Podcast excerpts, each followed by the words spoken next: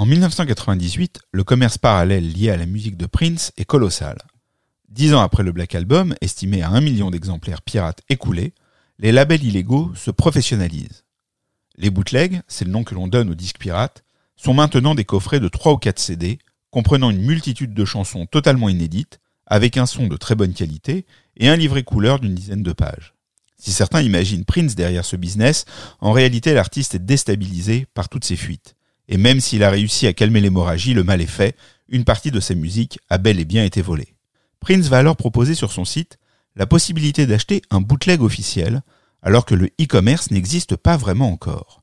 Sous le nom de code Crystal Ball, en référence à un des projets avortés les plus connus, l'artiste annonce un quintuple CD. Trois disques compilent 30 titres piochés dans des sessions situées entre 1983 et 1996. Un quatrième CD est un album 100% nouveau et acoustique, The Truth. Le cinquième intégralement instrumental est modestement appelé Kamasutra. Le triple album Crystal Ball, voilà de quoi nous allons parler aujourd'hui. Je suis Raphaël Melki, fondateur de Scopy.com. Vous écoutez Violet, le premier podcast francophone consacré à Prince et au Minneapolis Sound.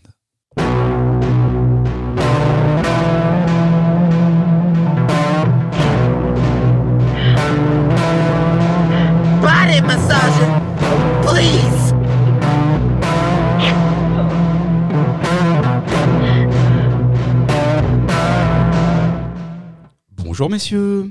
Bonjour. Bienvenue dans cette euh, troisième saison de Violet que nous attaquons avec un, un disque, euh, bah, encore une fois costaud. hein. on s'est quitté sur un triple, on attaque sur un quintuple. Bon bah voilà. hein. bon, on fera pas euh, cinq épisodes euh, cette fois. pas. On va être beaucoup plus raisonnable. Donc heureux de vous retrouver. Pierre Jacquet qui va nous raconter un peu l'histoire de ce disque le multifacette. Frédéric Dumény qui va nous expliquer si dans cette compilation il y a euh, un sens euh, caché ou du moins dans ce disque euh, qui est censé nous révéler la vérité. Et Nicolas Gabé aura non seulement le privilège de nous parler des trois œuvres qui sont à l'intérieur, mais en plus de s'attarder, comme nous en rêvons tous, sur Kama Sutra. Et ça, c'est un sacré challenge. Et rien que pour ça, euh, cet épisode va être mémorable. En tout cas, euh, voilà, je suis ravi de, vous retrouver. Donc ce Crystal Ball qui, comme je le disais dans l'intro, a été vendu euh, sur Internet, ce qui était quand même à l'époque, là on a l'air de parler, ouais, vendre sur Internet, c'est classique, c'était quand même quelque chose de nouveau. Euh, vous l'avez eu comment? Par Internet, justement, en attendant dans votre boîte que cette, euh, dans votre boîte aux lettres, que cette boîte ronde, cylindrique, transparente euh, vous parvienne, ou alors vous avez attendu la version en magasin, euh, tranquillement, euh, avec ce beau livret? Non, moi, la boîte ronde, euh, avec le, le beau livret, l'espèce de, de boîte à camembert transparente. Et oui. Euh, avec le beau livret, avec les CD qui s'abîmaient dans, le, dans la boîte parce Bien que c'était directement raye. sur du plastique, ça rayait. Euh, et je me souviens aussi d'avoir euh, passé du temps à télécharger euh, les images qui étaient sur le site, puisqu'il y avait pour chaque, euh, pour chaque morceau euh, une ambiance graphique différente. Avec des En fait, il avait etc. tenté le livret numérique. Voilà, Donc en fait, l'album était vendu sans livret dans une boîte ronde où il fallait glisser les disques dans des, dans des très fines fentes qui pouvaient les abîmer. Et puis euh, le livret était un site. Exactement. Donc on faisait des impressions. Ouais. Ouais, ouais, on a l'air de. Désolé, c'est comme ça. On vous raconte l'histoire un peu de la musique euh, numérique. Pierre ou Euh, Nicolas, hein, faites comme vous voulez. Euh, moi, c'est euh, un achat chaotique, en fait, le Crystal Ball, puisque je me rappelle très bien, j'avais composé le One 800 New Funk, mais sauf qu'il y avait un numéro, un pendant euh, pour euh, l'international. Donc j'avais eu une charmante hôtesse euh, en ligne Ah. et j'avais passé ma précommande comme ça avec euh, mon numéro de carte bleue, etc. Et il se trouve que cet exemplaire n'est jamais arrivé à destination. Euh, après vérification, ma carte n'a jamais été débitée. Et j'avais quitté la FNAC à l'époque, mais j'avais encore gardé des rapports très cordiaux avec euh, les instances de la FNAC, et hum, en particulier euh, le système, euh, le- la structure d'import de la FNAC, FNAC Import Service. Et j'ai pu récupérer l'album à ce moment-là, puisqu'en fait, euh, Fnac Import Service avait réussi à obtenir un stock auprès de Paisley Park pour la mise en vente dans leur magasin, avant que l'album ne sorte officiellement en France sur le label Night and Day, qui était un label euh, de jazz, euh, qui était euh, sorti euh, quelques, quelques semaines ou quelques mois après. Voilà. Mais j'ai pu récupérer cet album. Mais je n'ai eu que la version 4 CD, donc. Pas la version 5 CD, avec Kamasutra. Écoute, euh, moi j'ai eu la version 4 CD euh, quand elle est sortie dans les bacs, c'est-à-dire un petit peu plus tard. Euh, j'ai quand même le souvenir d'avoir été au bureau de ma mère un après-midi, puisqu'elle disposait d'un modem à l'époque et qu'on n'en avait pas à la maison. Où, tu sais, ça fait un peu genre quand on rappelle l'époque où dans les années 60 ils avaient un téléviseur noir et blanc et que c'était déjà un luxe, et qui avait une page web. Euh, je sais pas quel site c'est, peut-être que vous vous en souvenez, mais où il y avait des petits extraits musicaux de quelques morceaux de Crystal Ball et que ça mettait effectivement une demi-heure à charger pour 30 secondes et que au bout d'une demi-heure j'avais droit à 30 secondes par exemple de Crystal Ball et que moi je sortais de la période MPG je me disais mais qu'est-ce qui se passe? Pourquoi voilà donc c'était le monde inconnu et j'ai eu ce, quadruple CD que j'ai euh, usé pendant ma première année de prépa puisque euh, c'était à peu près cette euh, époque là Waouh. Bah écoutez, moi c'était magique, la magie d'Internet. J'étais fasciné par Internet à cause de Prince. J'avais l'impression de vivre dans un monde.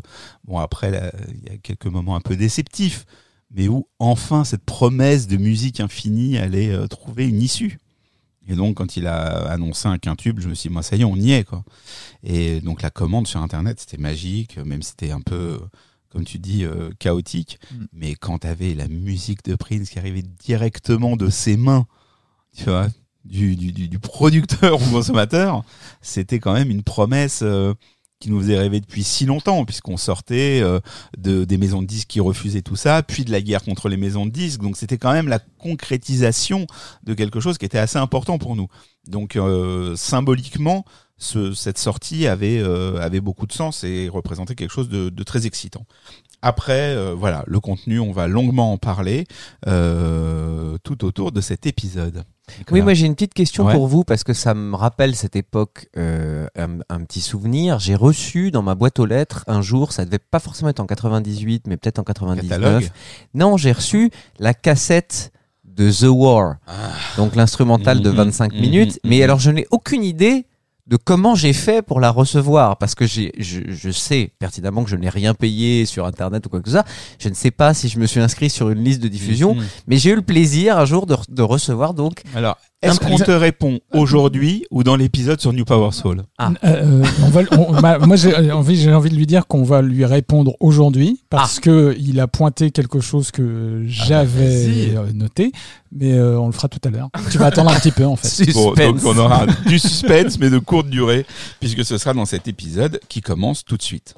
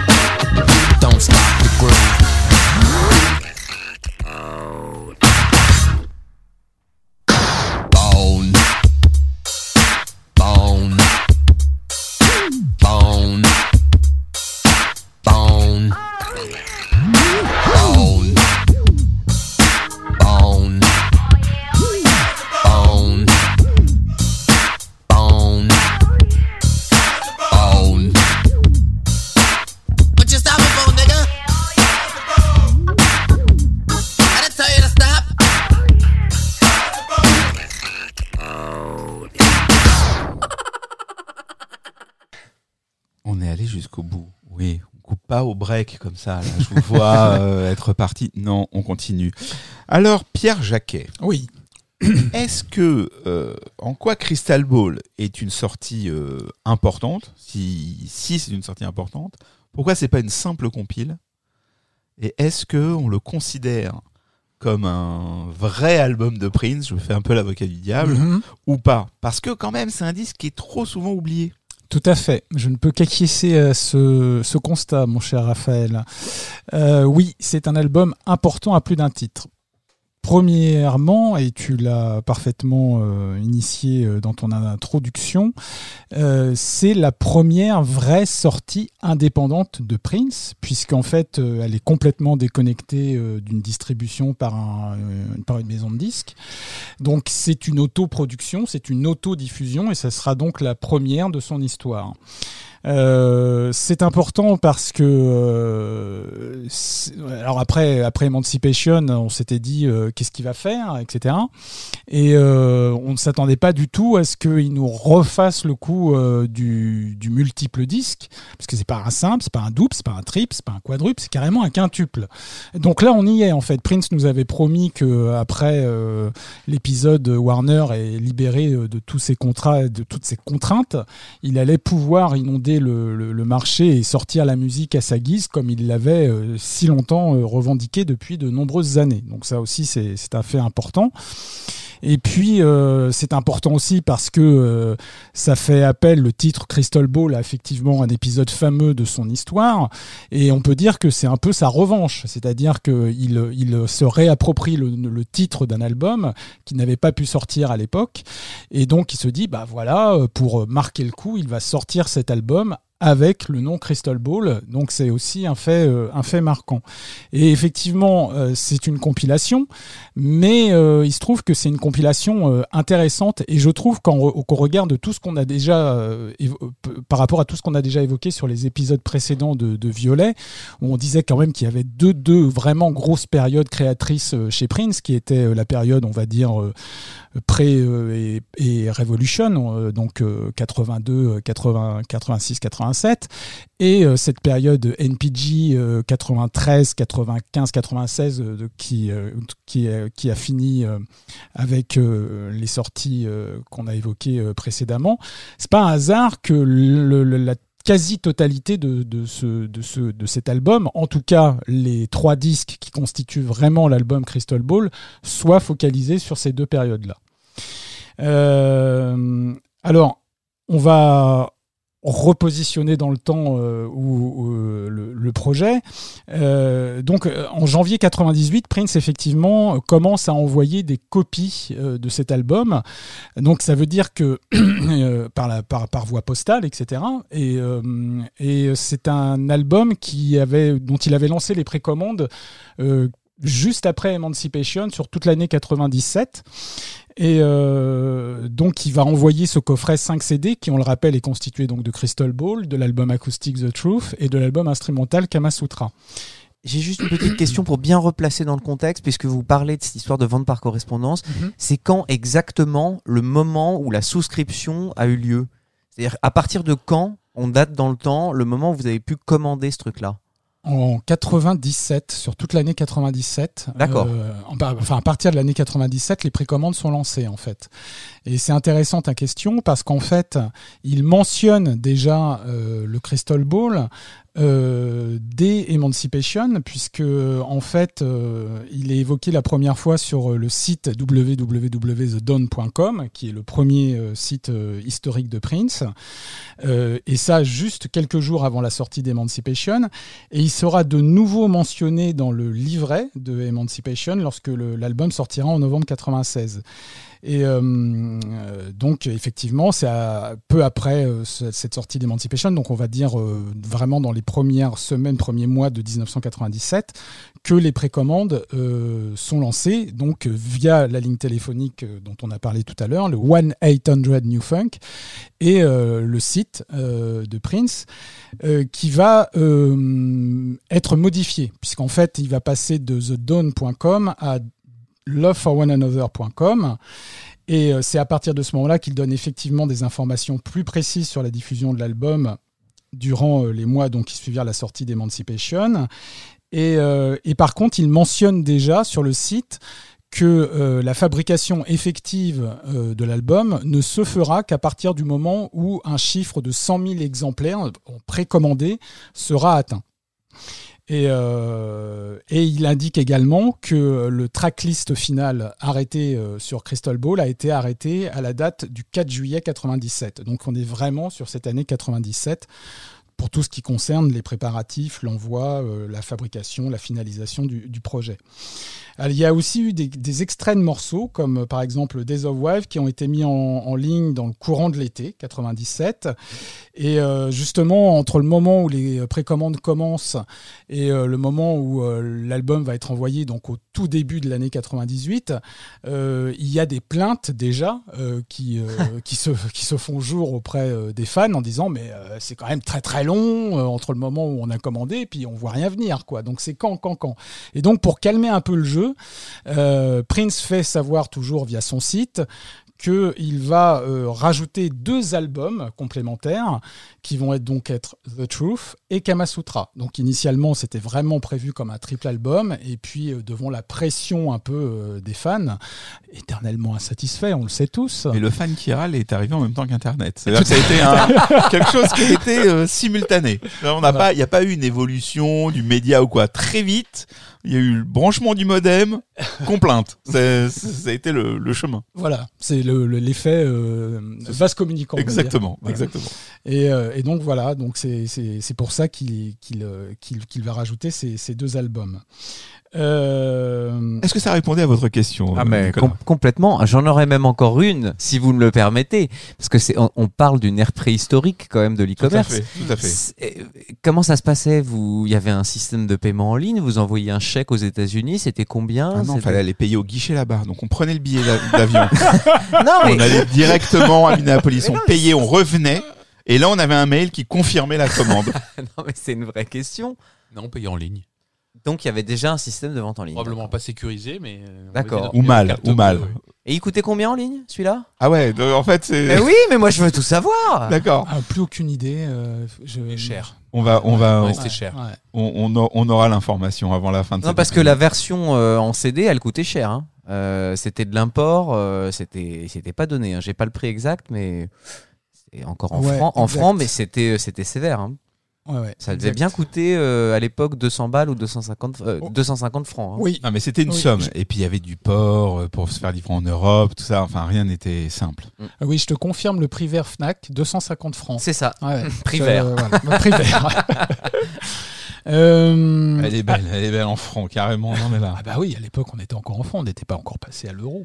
Ouais, on est vraiment dans, vraiment l'émission de vieillard. Bon, Bon, en nouveau franc quand même. Oui, en nouveau Si quelqu'un peut nous faire la, La conversion la, la conversion en euros. Ah, euh, bref, bon. voilà. Et alors, Nicolas, je vais enfin répondre Ah à oui. ta Ah. question de tout à l'heure. bah, Pourquoi as-tu donc reçu une cassette de The War? Ah oui. Eh bien, en fait, en addition euh, de, cette commande de Crystal Ball, il y a euh, certains acheteurs qui euh, se manifestent un peu de ci, de là et qui disent bah, Alors, moi, j'ai pas reçu que le Crystal Ball. J'ai reçu un beau t-shirt, j'ai reçu le livret grand format de Emancipation et j'ai reçu la cassette de The War. Et alors, c'est là où je vais répondre à ta question, c'est-à-dire que parmi les acheteurs de Crystal Ball, il y en a qui n'ont rien reçu du tout à part le Crystal Ball, ils n'ont pas reçu la cassette, ils n'ont pas reçu le t-shirt, ils n'ont pas reçu le livret Emancipation. Et par contre, il y a des gens qui n'avaient pas du tout précommandé Crystal Ball qui ont reçu t-shirt, euh, livret et la cassette The World, dont tu en fais partie. Ah oui? Et en fait, euh, on pense que c'est un souci au niveau du, du- du listing client euh, de, de Paisley Park, qui n'était pas vraiment visiblement géré au carré. Et, et donc, ce qui, a- ce qui explique, ce- ceci expliquant cela, et ce qui a fait encore énerver euh, d'autant plus euh, les fans et rager les fans de se dire que tout le monde n'était pas à la même enseigne. Et là, pour le coup, il y a de la constance, puisque le site Paisley Park aujourd'hui, quand tu commandes, tu as aussi ce genre de déboire. C'est-à-dire où tu apprends au moment que, le, que les disques doivent être expédiés, alors que tu les as précommandés quatre mois avant, que la carte bleue n'est pas passée, ce genre de choses. Donc tu vois, les, les traditions perdurent. Tout à fait. Ben, on- vraiment, les States honorent la mémoire de Prince jusqu'au bout. C'est bien. Euh, euh, alors donc, comme je le disais, l'album est vraiment. Attends, cons- attends, attends. On- C'est fini les questions Il- il- Non, mais dis-nous, dis-nous, non, parce que euh, il peut poursuivre. C'est bon. C'est bon. Mais s'il y en a d'autres, Tu couperas. Euh, donc, comme je l'ai dit tout à l'heure, effectivement, on va passer maintenant euh, dans, le, dur du- de, la chose. Euh, comme je le disais tout à l'heure, l'album est vraiment constitué principalement de deux grosses périodes, la période 85-86 et la période 93-96, à l'exception notable d'un titre qui est Chlorine Back et qui lui a été enregistré en mars 1983. On, y reviendra dans quelques instants sur, ce morceau ainsi que sur les morceaux nous allons évoquer dans ce podcast. Il faut noter également qu'aucun morceau n'a été enregistré spécifiquement pour l'album, bien que Tomorrow, lui, a été enregistré après Emancipation. Et euh, il faut noter aussi que l'album contient également sept remixes ou versions alternatives de titres précédemment sortis et que je vais évoquer. Il y a tout d'abord Love Sign, qui euh, avait été euh, diffusé initialement sur la compilation Wine 800 New Funk. Là, il s'agit, d'un remix de Chuck G, qui s'appelle le Chuck G's Silky Remix. Il y a So Dark, qui est une, un- réarrangement du Dark présent sur Com. Il y a Tell Me How You Wanna Be Done, qui est un remix de The Continental, qui lui était sur l'album Love Symbol de 1992. Il y a Interactive, qui est présenté dans une version plus longue. Je crois qu'il y a un couplet euh, en plus euh, que la version que l'on connaissait. La version que l'on connaissait, elle était euh, à la fois présente sur le programme télé The Beautiful Experience et également sur le CD-ROM éponyme, sorti en 1994 également. Il y a une version de Good Love qui est une version plus courte cette fois-ci que celle qui était euh, présente sur la bande originale du film The Bright Lights Big City de 1988. Il y a Get Loose qui est un remix de Lose présent sur Com. Et enfin, il y a un remix de Pussy Control qui était sorti sur The Gold Experience trois ans avant, en 1995.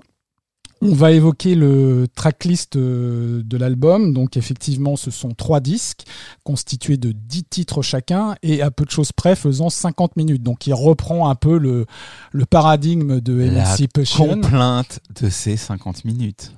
Mais sur les chats, les, la Peace and Be Wild mailing list et ce genre d'outils. Mais alors, quand le- on dirait que quand il y a des personnes qui ont mis le disque avant même d'appuyer sur play, ils ont vu la durée. Ils se sont dit, mais comment ça À une époque, on peut mettre 90 minutes de musique, vous n'avez pas rempli le CD Rempli le CD. C'est te dire l'état dans lequel on était.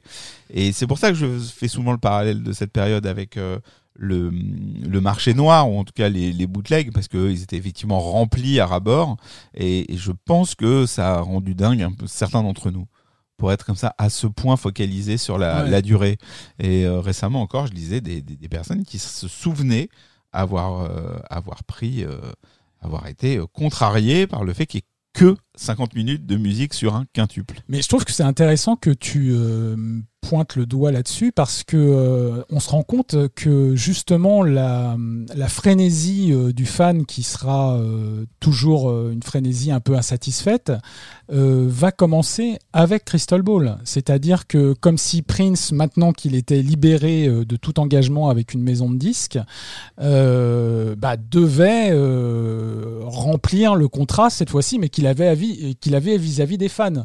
Un peu comme si les fans disaient, bon bah écoute, maintenant tu es libre de faire ce que tu veux, alors vas-y, envoie la sauce et, fais le, tu fais le maximum, et même si c'est le maximum que tu fais, fais-en encore plus. quoi. Et ça, je trouve que c'est effectivement intéressant de se dire que quand l'album n'est pas encore écouté, digéré et mis dans la platine, on se plaint déjà. Donc ça, c'est assez phénoménal. Euh, donc, comme je le disais, je vais vous donner le tracklist euh, total euh, du disque. On n'évoquera pas tous les titres de l'album, puisque vous, certains, morceaux ont déjà été longuement évoqués lorsque nous avons fait l'épisode sur la jeunesse de Sign of the Times avec les albums Dream Factory et Crystal Ball.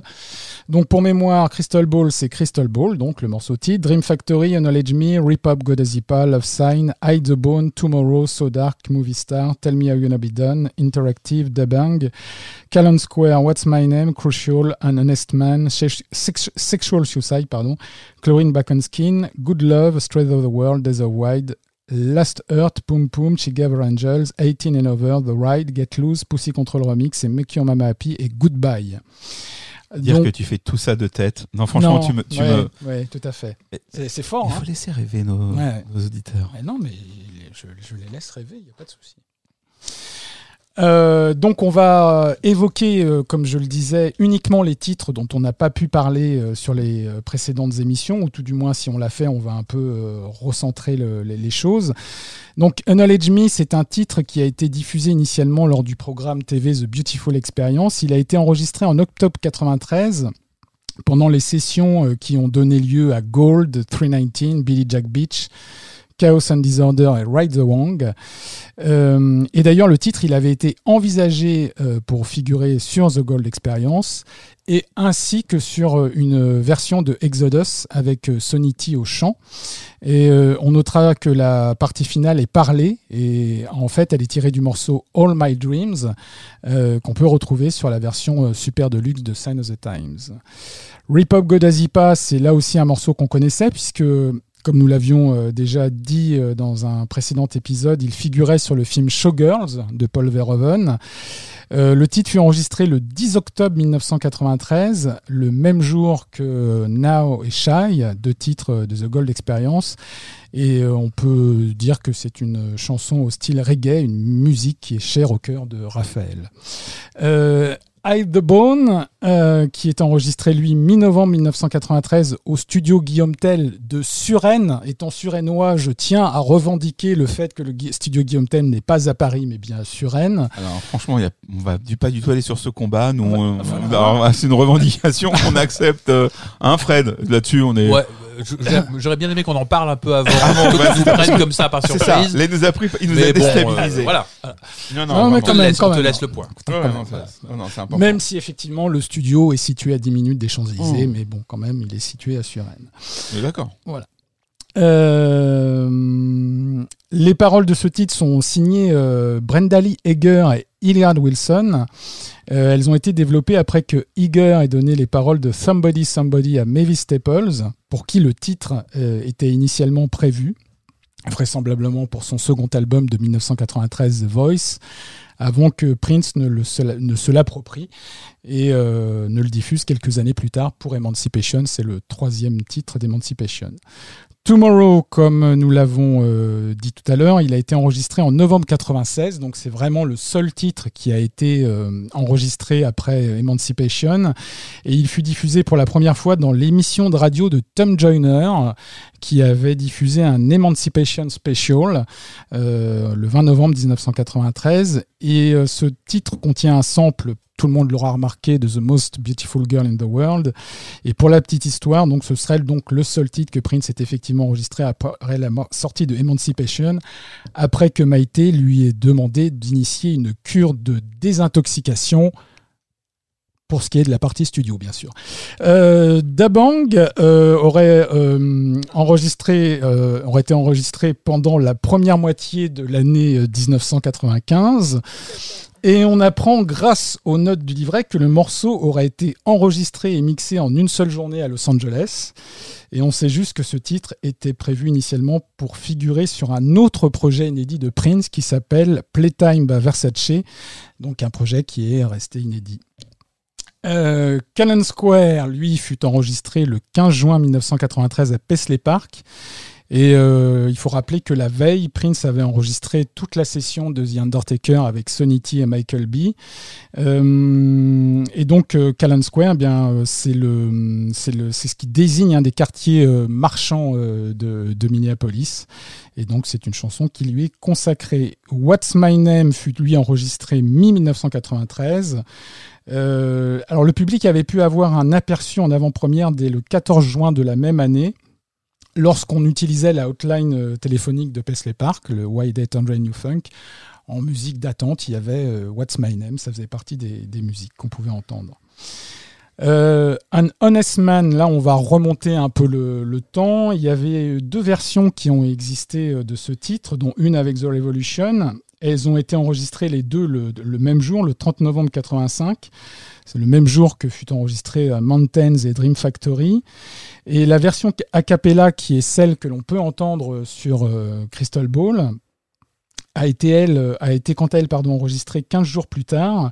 Et elle avait été initialement euh, pensée pour être en ouverture de parade, puisque Un Honest Man, dont on peut entendre la version instrumentale au piano dans le film, est un film est un titre pardon, évidemment rattaché à Under the Cherry Moon. Chlorine Backenskin donc euh, a été enregistré lui le 27 mars 1983 au South Sound et euh, donc il s'agit d'un jam en fait entre Prince et euh, Maurice Day. Prince est à la basse et au chant et d'ailleurs il imite la voix de Maurice Day et euh, Maurice Day lui est à la batterie. Et ça préfigure un peu ce que va être rythmiquement des titres comme Resistible Beach par exemple. Euh, Stress of the World, euh, il a été aussi euh, connu lors des représentations du Glam Slam Ulysses, de, dont on a parlé euh, épis sur l'épisode de 1993. Il, était écoutable euh, dans deux segments euh, du spectacle. Le premier The Chip, The Chip, et le deuxième The Homecoming. lui, il a été enregistré donc à la mi-93 durant les mêmes sessions qui ont donné lieu à Space, Pope, What's My Name Interactive Solo et une version retravaillée de Race. Et le titre avait été envisagé comme le onzième morceau de la configuration du 19 mars 1994 de Com avant d'être retiré. Days of Wild, que tout le monde attendait, puisque c'est un titre qui était euh, connu de par euh, sa diffusion sur le programme The Beautiful Experience. Et dont l'absence avait été regrettée et dans Com et dans, et Gold, dans, Experience, et dans Gold Experience. Voilà. il était temps que ça arrive. Et d'ailleurs, c'est intéressant de noter que ce Crystal Ball permet à Prince de diffuser euh, les titres les de l'époque 93-96 manquants, qui n'étaient pas sur les albums, et Days of Wild en faisait partie. Euh, alors cette version, c'est une version live qui a été enregistrée le 9 décembre 1995 à Paisley Park. Et euh, il faut savoir qu'en 1996, il y a une nouvelle version qui a été euh, rendue euh, publique lors de la diffusion d'un autre programme télé qui s'appelait Love for One Another sur VH1. Et il y aura un une troisième version officialisée avec le single de, de, de 2002, Days of Wild, dont je pense nous allons entendre quelques notes plus tard. Euh, She Gave Angels, lui, a été enregistré au printemps 96. Euh, le morceau avait été initialement pensé pour un album à destination des enfants euh, qui s'appelait Happy Tears et euh, donc un projet encore une fois euh, abandonné par Prince. Mais à la demande de Prince, la chanson avait été euh, incorporée dans le show des Muppets auquel il avait participé. Il avait fait cette demande une semaine après que son fils Amir soit décédé, donc des suites du syndrome de Pfeiffer.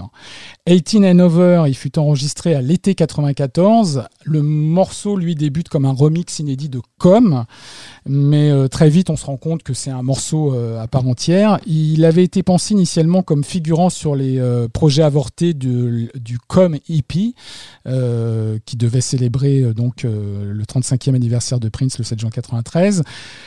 Il devait également être présent sur Playtime by Versace dont on a parlé tout à l'heure. Et il y avait même une vidéo, une vidéo, un vidéoclip pardon, du titre qui avait été couramment diffusé lors des concerts de The Ultimate Live Experience de 1995, les concerts qui ont eu lieu au Royaume-Uni et euh, en Belgique et en Hollande. Euh, The Ride, c'est une version live du titre enregistré donc le 29 octobre 1995 à Paisley Park. Donc comme je l'ai dit tout à l'heure, on connaît ce morceau depuis euh, sa diffusion officielle dans The Undertaker et euh, comme étant aussi le premier morceau joué de la vidéo The Sacrifice of Victor. The Sacrifice of Victor, on le rappelle, c'est donc la vidéo qui relate l'after show au, au, en Warehouse. 1993 au Warehouse Bagley's. Et, euh, et la version qu'on peut écouter sur Crystal Ball est en fait euh, celle qui est identique à celle présente dans l'émission euh, Love for One Another de, de VH1. Euh, ensuite, il y a Make Your Mama Happy euh, au style très euh, et ce titre fut enregistré en compagnie de Susanna Melvoin et Eric Leeds uniquement. Euh, il a été enregistré le 7 août 1986. Et enfin, le dernier morceau inédit euh, de cette compilation nouvel album, c'est Goodbye, qui est une chanson dont la plus ancienne version remonterait à 1991. Et en 1995, Prince a retravaillé le titre après que Claire Fisher ait enregistré des arrangements de cordes euh, en décembre 94. Et le morceau était initialement prévu pour être euh, le titre final d'une des configurations de Emancipation. Voilà un peu le panégyrique euh, des titres constituant le triple Crystal Ball. Waouh. Alors j'ai quelques précisions Vas-y. pour Monsieur Gabé aussi.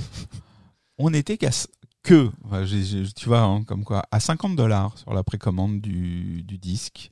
Et c'est pour ça, euh, quand tu parlais que je réalisais, qu'il avait visé 100 000. Parce qu'effectivement, on était sur un tarif tout à fait euh, abordable et surprenant euh, pour un triple euh, devenu quintuple. Et c'est là où il y avait euh, vraiment cette excitation de se dire, ben, par Internet, c'était l'époque où on disait par Internet, pas d'intermédiaire ou moins d'intermédiaires. Donc, les prix, forcément, ne sont pas ceux nécessaires pour la distribution. Donc, maintenant qu'on nous a soufflé la réponse, c'était effectivement 50 dollars. On se disait, le gars, effectivement, s'il arrive à 50 dollars à vendre 100 000 exemplaires, tout le monde est content, lui d'un côté et nous de l'autre. Voilà. Et pour ce qui est de la date de précommande, euh, on évoque en coulisses mai 97. Voilà, ça c'est pour les gens qui aiment les précisions ultimes. Je pense qu'on était à deux mois de bon, Deux mois près. deux mois après, mais nous donnons euh, les précisions. Euh, Est-ce que c'est tout pour cette partie? Car je sais qu'on va te retrouver pour euh, The Truth, mais Mm. sur Crystal Ball, bon ben alors pas de tournée, pas de Non. pas de single, etc. Là, Non, on est vraiment pas- sur quelque chose qui n'a pas été défendu. C'est pour ça que je parlais. Est-ce que c'est un vrai entre guillemets album de Prince ou pas? C'est pas quelque chose qu'il a vraiment défendu. Un autre grand désespoir quand même. Ouais, tout à fait. Il n'y a pas de clip, il n'y a pas de tournée, effectivement. Il n'y a pas de promotion euh, non plus. Euh, Est-ce que c'est un vrai album de Prince? Euh, Il faut euh, resituer un peu là, cette sortie et euh, ne pas oublier qu'elle intervient après euh, le décès euh, du fils de Prince. Avait-il encore euh, le cœur à vouloir euh, faire de la musique à ce moment-là? Il serait tent- On serait tenté de penser que oui, quand on évoquera The Truth tout à l'heure. Euh, mais euh, ce que je voulais dire, en fait, c'est que quelque part, cet album a réconcilié euh, ce que je disais tout à l'heure à Nicolas, euh, certains fans de Prince avec euh, l'approche et la sensation qu'ils ont eue lorsqu'Emancipation et la production d'Emancipation a été critiquée quelque part, ce côté euh, plastique. Là, pour le coup, on retrouve euh, le son euh, Prince fatalement, puisque ça fait référence à, des, à des périodes antérieures et donc beaucoup plus familières. Pour, pour les fans de Prince. Mais ça reste effectivement un objet à la fois hybride et bizarre, comme s'il essayait de, de- de convoquer un historique qui est intimement lié au titre Crystal Quand je Ball. disais vrai, je te coupe, mais vrai Ouais. c'est parce que les gens qui suivent tes récits historiques, euh, euh, voilà, euh, il y a des gens qui découvrent toute cette Mm. période de Prince. Et on est d'accord qu'à ce moment-là, euh, il y a encore des disques qu'il doit à Warner, puisqu'il y en a encore un qui va arriver. C'est-à-dire qu'il Euh, les a déjà Il livrés. les a livrés, mais au niveau de la sortie publique, au niveau de ce que le Mm. public reçoit, il y a en préparation un disque qui va sortir sous un autre nom. Donc, euh, on est encore quand même dans le brouillage de pistes. et On Mm. est encore dans, dans une période que beaucoup euh, qualifient comme euh, bordélique. Et ils continuent de perdre euh, des, des, du monde quand même euh, dans, dans cette période-là. Et c'est pour ça que je voulais savoir comment Ouais. tu, le- tu le positionnais. Mais- Et je crois que, que sur la- l'aspect euh, son, euh, Nicolas voulait rebondir. Ouais, ju- ju- juste avant que, que, que Nicolas euh, prenne la parole. Mais en fait, ce qui, est, euh, ce qui est très intéressant et que tu as parfaitement pointé, je crois que c'est aussi un album qui a été euh, pensé et qui est sorti en réaction justement à cette, euh, à cette fuite euh, de la musique de Prince. Et, bah, c'est d'autant plus prouvé que euh, en fait euh, quand sur les CD imprimés il y a marqué bootleg. Donc euh, en fait Prince est, est piqué à au vif et il dit bah si c'est comme ça je vais diffuser mon propre bootleg et puis de toute façon vous allez voir de toute façon moi c'est j'ai la source donc vous allez avoir vous aurez la qualité sonore quoi. Mais voilà je pense que c'est effectivement pourquoi cet album est, est- est sorti. Ça la fait partie question, ça fait partie des tu t'attaques au bootleg, pourquoi tu sors des titres qu'on a déjà? Et Voilà, ça, ça a été le plus gros reproche. Messieurs. Non, non, moi ce que je voulais rajouter, c'était que, que la complexité de, de Crystal Ball, puisque moi je vais m'attarder aussi sur les titres des années 90, c'est que tu parlais d'on retrouve le son de Mm. Prince après les critiques d'Emancipation, mais finalement on retrouve les sons de oui Prince. les sons oui les sons. On retrouve euh, l'esthétique des années 80 qui est très particulière, avec des boîtes à rythme, des programmations, et puis un truc un peu plus hip-hop euh, quand c'est très récent. On retrouve la puissance de feu de NPG. Donc là aussi, même euh, au sein d'un même disque, il y a une vraie difficulté à s'y retrouver en termes de cohérence stylistique. Il l'a pas cherché particulièrement. Tout à fait. C'est euh, une Mm. espèce de boîte à de boîte à bijoux euh, euh, exhumée d'un- d'une cachette, comme un enfant qui retrouve euh, 20 ans plus tard sa boîte à sa boîte à petits joujoux quoi. Et c'est ce qui fait que moi j'ai jamais réussi à écouter ça comme un album. Je crois que je je- j'ai jamais réussi à l'écouter du début à la fin. Le, le changement de son en permanence me déstabilisait complètement. Et donc j'écoutais des morceaux quand j'avais envie d'écouter des morceaux. Mais voilà, euh, une espèce de comme ça, de cabinet de curiosité. On, on ouvre un tiroir, il y a un truc, tiens, on le referme et puis euh, après c'est un autre. Mais euh, et en ça, ça ressemblait aussi au bootleg qu'on avait, qui est Oui, très qu'on souvent parce qu'il y avait des mélanger choses pas envie les, d'entendre. les hein. choses n'importe comment. ouais. On va passer à Frédéric dans quelques instants. Mais moi, j'aime bien Crystal Ball parce que. Crystal Ball, il y avait plein de pépites, dont celle-ci.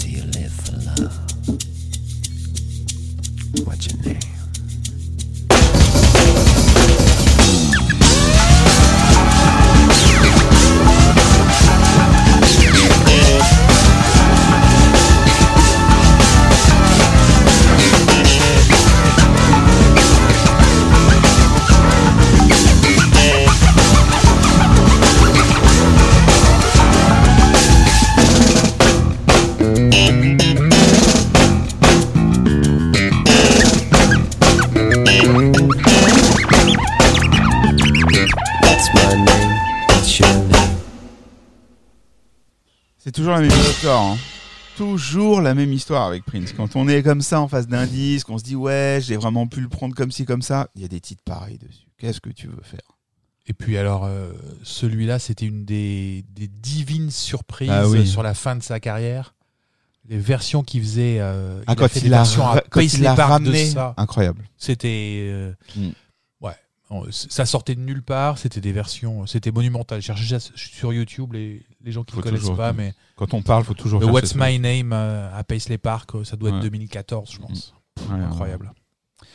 Vous avez tous. des- Vous voyez, hein, quand on écoute ce disque, on a tous des trucs à dire. Alors, Monsieur Pierre Jacquet. Non, mais moi, c'est juste pour, euh, dans ce souci de précision, et je viens de Oh me oui. rendre compte, rendre compte, pardon, j'ai omis un titre euh, dans mon exégèse, c'est Poum Poum. Et franchement, Ah. il fallait parler de Poum Poum. Oui, mais on comprend. C'est bizarre, ça surprend personne. Voilà, donc c'est juste pour vous dire que c'est un morceau qui a été enregistré au printemps 95 et que euh, la première diffusion du morceau, elle a eu lieu euh, au NPG Stores de Londres et Minneapolis le 7 juin 95. Voilà, j'ai fini. Alors, dans, cette, dans, dans nos podcasts, vous avez tous une prise de parole magnifique et passionnante, mais on sait qu'il y a des gens qui ont des préférences. Et Frédéric Dumény a ses fans qui vont m'en vouloir car je l'ai annoncé.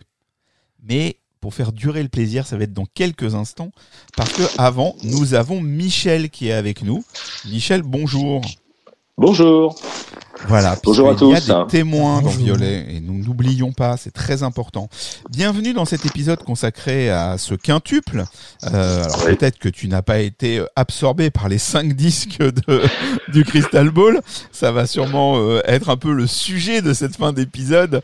Euh, que faire avec ce Kama Sutra Encombrement ou euh, amnésie euh, au choix? Nous verrons bien. Mais en attendant, euh, comment, euh, bah voilà, comment dans, ta, dans ton parcours de fan dans ta vie de fan, Crystal Ball est-il rentré Euh, Voilà, tu n'as, j'imagine que tu n'as pas découvert Prince avec Crystal Ball. Non, moi j'ai découvert Prince en 82. Alors, Ah oui, très rapide. Hein. Euh, 82, euh, Les Enfants du Rock, 1999. Et c'est Bon. quoi ce mec où je ne sais pas si c'est euh, un mec, une nana, des talons, une moustache, euh, des filles absolument superbes et ainsi de suite. Je vais passer au travers, mais Non, mais d'accord, Voilà, le le choc, le contact. choc années 80. Et alors donc, voilà, c'est ça. Et donc puis euh, après, 15 années plus tard, euh, 15, 16 ans plus tard, le Crystal Ball arrive. Tu l'as, euh, tu l'as acheté sur internet ou sur euh, ou Non, j'étais en vacances euh, en Floride, à Miami, pour être très exact. Ah oui, bah tout de suite. Bon, bah alors on t'écoute. Euh, J'avoue que j'étais euh, en train de me poser des questions sur est-ce que euh, il m'avait perdu. Enfin, cette période euh, 93, euh, 95, il y avait plein de choses, mais il fallait euh, et puis, euh, enfin voilà, il fallait chercher, il fallait euh, rester, euh, je dirais, très connecté euh, perd- au réseau et ainsi il, de suite. il te perd à quel moment? Après euh, Love Symbol, c'est-à-dire au moment de Gold Ouais. et Com, c'est ça vraiment à ce moment-là C'est ça, exactement. Il me, il me perd parce que j'ai du mal à le comprendre. Euh, je découvre des euh, lors d'un voyage à Londres, je tombe sur la vidéo de euh, du, du fameux trio euh, absolument génialissime. Euh, voilà, mais en même temps, je je je sais plus. Puis arrive Emancipation, qui est un truc où effectivement il y a peut-être moyen d'en tirer un, un excellent album, mais je trouve à mon goût qu'il y en a trop et et je sais plus où j'en suis. J'en sais plus où j'en suis de cette euh, de cette relation avec cet artiste que j'ai euh, euh, découvert, adoré, euh, qui m'a mis euh, le shoot de de août 86. Enfin bref. Et donc c'est euh, c'est compliqué. Et puis je suis en vacances et puis bon bah comme je dirais tout fan de musique, je me traîne un peu chez les disquaires de Miami. Et là, je tombe sur le triple, enfin le triple, le quadruple en fait, non pas la version quintuple, qui était, je dirais, euh, en promotion avec une belle affiche euh, Kama Sutra, mais euh, n'est disponible chez ce disquaire que que la version The Truth et, euh, et les trois CD de, de Crystal Ball. Mhm. Et et alors j'avoue que bah il m'a recapté parce que euh, tout d'un coup je me dis eh ben flûte euh, je vais enfin pouvoir écouter euh, des choses que j'avais entendues avec un son assez désagréable euh, certainement en qualité CD donc ça déjà euh, ça me fait vachement plaisir je découvre aussi plein de morceaux euh, qui m'ont l'air inédits d'autres qui sont extraits euh, de concerts euh, enfin voilà il y a tout un tout un espèce de mélange que je trouve assez intéressant. Et puis il y a cet album, euh, je dirais euh, rempli d'inédits. Je m'attends, je sais pas à quoi m'attendre. Et puis finalement, je suis très agréablement surpris par euh, ce côté voix, voix guitare ou voix, ou voix piano très épuré. Euh, J'ai le sentiment de retrouver un peu euh, ces, ces époques où euh, euh, la première écoute me satisfaisait pas complètement, mais elle, elle m'appelait à une deuxième, voire une troisième, voire une quatrième écoute. Donc tu retrouves Pour, tes pour réflexes de, de, ça. des années, des années 80, ce qu'on a décrit dans, dans, dans les premiers épisodes de Violet. Mais toi, le côté, le fait que tu retrouvais des titres que tu connaissais en pirate dans ce disque, c'était quelque chose de plutôt Ouais. plaisant parce que tu, tu gagnais en Oui. qualité sonore et tu retrouvais le son finalement. euh, ce que disait Nicolas quand on dit que quand, quand il abordait le son il y a deux secondes en disant que va on retrouver les sons de Prince de l'époque. Finalement, Mm. euh, il, il t'avait lâché un peu avec le son NPG et donc toute cette période euh, euh, bah, ancienne quoi, euh, tu, tu étais plus sensible. Ouais, clairement. Et puis, euh, et puis voilà. Puis quel plaisir. Enfin, je veux dire, euh, enfin, il y avait des morceaux, des morceaux cultes. Euh, euh, The Bone, euh, How. euh, Enfin, je suis désolé, ma, ma mémoire des titres est pas très bonne, mais. Euh, On a Pierre pour ça. Et tout de mémoire. mais, euh, mais, mais oui, enfin, il y a, il y, a, y a vraiment des titres qui sont cultissimes que j'adore, qui et, et que j'ai et que j'écoutais, mais finalement au bout de deux écoutes, ça t'arrachait tellement les oreilles que euh, tu euh, voilà, t'avais envie de passer à autre chose. Et là, ouais, je me replonge, je me replonge dans ce monde-là, quoi. Et puis, euh, oui, c'est c'est euh, en même temps, euh, il euh, il me rappelle à ce qui euh, ce qu'avait fait véritablement euh, de de moi euh, un, un, un- quelqu'un qui s'intéressait vraiment beaucoup à la musique de Prince et, il me raccroche au wagon. Et je pense que s'il n'y avait pas eu cet album-là, euh, peut-être que j'aurais euh, j'aurais finalement euh, complètement décroché. Alors Ah, je suis euh, je suis pas euh, je dirais euh, même si j'ai eu mon shoot de cocaïne en 86 euh, j'ai réussi à être euh, un peu moins accro que certainement certaines personnes, mais en même temps, bah, ça fait 40 ans que je le suis, le bonhomme, quoi. Ouais, ça c'est ça, t'es avec nous en euh, train d'en parler. Ouais. c'est ça. Et, euh, et, et finalement, euh, quand je refais un, un, un, un retour sur ma vie, il m'a accompagné à plein de moments, quoi. À Bah, plein de moments. Alors des fois un peu lointain, des fois beaucoup plus proche. Et puis des fois euh, sur euh, un album de 20 chansons, il y en a qu'une qui, euh, qui m'a accroché. Mais ça suffisait, quoi. Eh oui. Et, euh, et, je, et je crois que cet album, finalement, oui, alors c'est c'est un album qui est un espèce de, euh, de miscellanée de ce qu'il a fait, de ce qu'il a de ce qu'il avait envie de nous, nous donner, ainsi de suite. Euh, il peut y avoir des frustrations, il peut y avoir tout ce qu'on veut, mais euh, moi, il m'a rattrapé. Pour euh, pour conclure, là, on, on a senti que bon voilà, il y avait il y avait une rupture et que la nostalgie t'avait ramené à travers euh, le triple. Est-ce que Mm. ça t'a quand même amené à prendre plaisir avec euh, The Truth ou euh, ou finalement non, t'as pas raccroché avec le nouveau matériel, on va dire? Bah, en fait, si, j'ai vraiment, c'est ce que, enfin, c'est ce que je te disais, c'est que euh, au- au-delà des trois, euh, des trois, des trois CD euh, The True, finalement, ça a été ce, ce nouvel opus. Et là, j'ai eu envie de, de, de l'écouter, enfin, de l'écouter une première fois, mais de le réécouter une deuxième fois et de m'approprier les chansons et de les réécouter, ainsi de suite. Donc finalement, ça, ça a eu cet effet bénéfique aussi sur cet album-là. Bon, bah fantastique. Comme quoi, il y a des gens qui sont revenus à Prince avec Crystal Ball, bah tu vois. Oui, Tu vois, Pierre, j'arrêtais pas de poser la question de savoir si c'était un vrai disque. Ben ça, c'est Ah ça oui. démontre que oui. Oui, oui. Bon, bah merci Michel. Alors, enfin, c'est euh, Oui, une, une, euh, une compilation. Je suis d'accord avec votre- analyse, mais euh, mais c'est une compilation qui moi m'a touché et euh, malgré son défaut effectivement d'être très peu cohérent, ça m'a permis de repicorer de repicorer effectivement. C'est génial. Je tenais à vous remercier pour tout le boulot que vous faites. Vous m'avez vraiment accompagné ces derniers mois dans des moments des fois un peu compliqués de ma vie. Bravo à tous, c'est génialissime. Euh, même si euh, sa disparition euh, fait vachement mal, euh, je pense que euh, ce que vous faites là permet d'accompagner, de comprendre en fait euh, toutes ces années qu'on a passées avec lui, et pour ça, euh, je vous suis infiniment reconnaissant. Bravo. Merci Michel, merci, Merci. beaucoup. Vraiment. Bon, bah voilà, il faut enchaîner après. Merci. À bientôt. Et Salut. comme tout le monde, tu reviens quand Oh. tu veux. Au plaisir. Salut. Ciao, ciao. Comme on le disait avec Pierre Jacquet, donc il y avait des titres qu'on attendait depuis longtemps. Donc on va en écouter un. Même si euh, notre Fred Dumény est un coquin, Un punk. un punk, puisqu'il nous demande euh, des versions alternatives, mais je suis sûr qu'il a une explication à cela. These are the days of wow, wow. Talk to me. Say one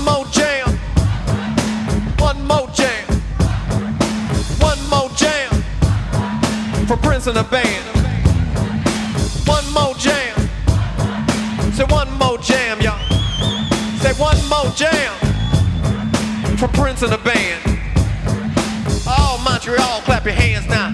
On the two and four, get down.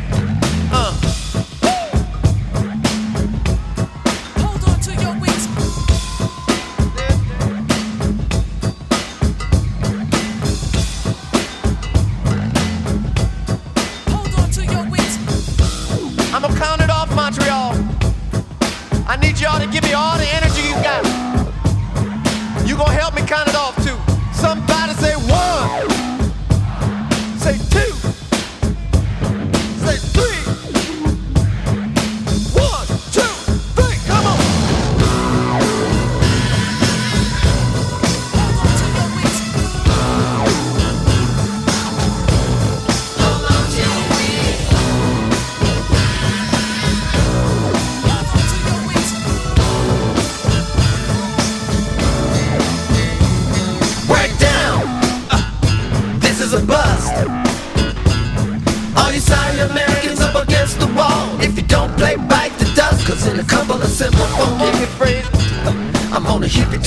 to the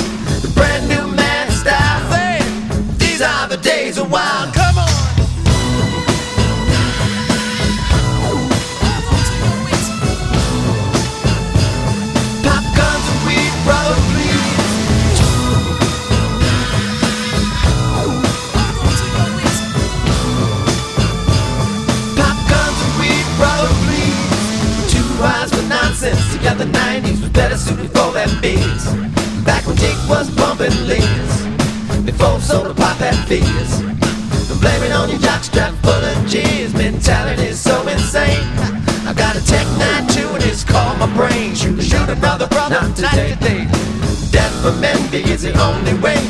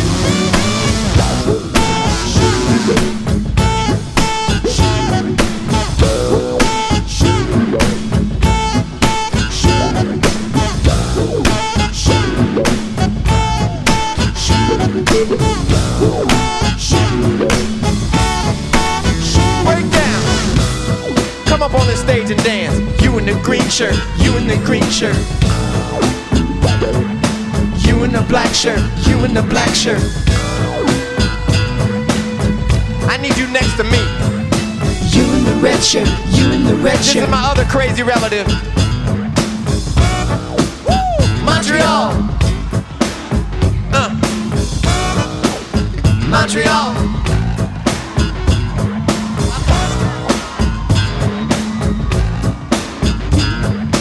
You in the black dress, you in the black dress.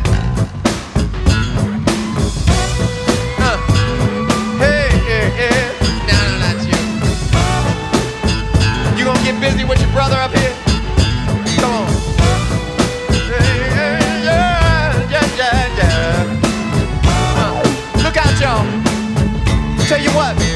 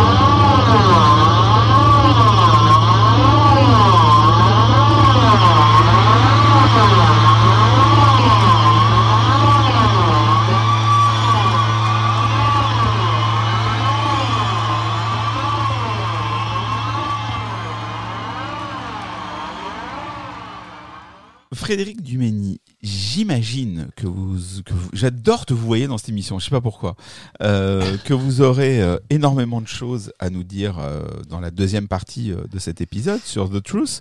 Mais est-ce que néanmoins, j'imagine que tu t'es plutôt penché sur les titres dont nous n'avions pas parlé jusque-là, tu as des choses à nous dire sur ce que Prince évoque dans ses morceaux dits inédits?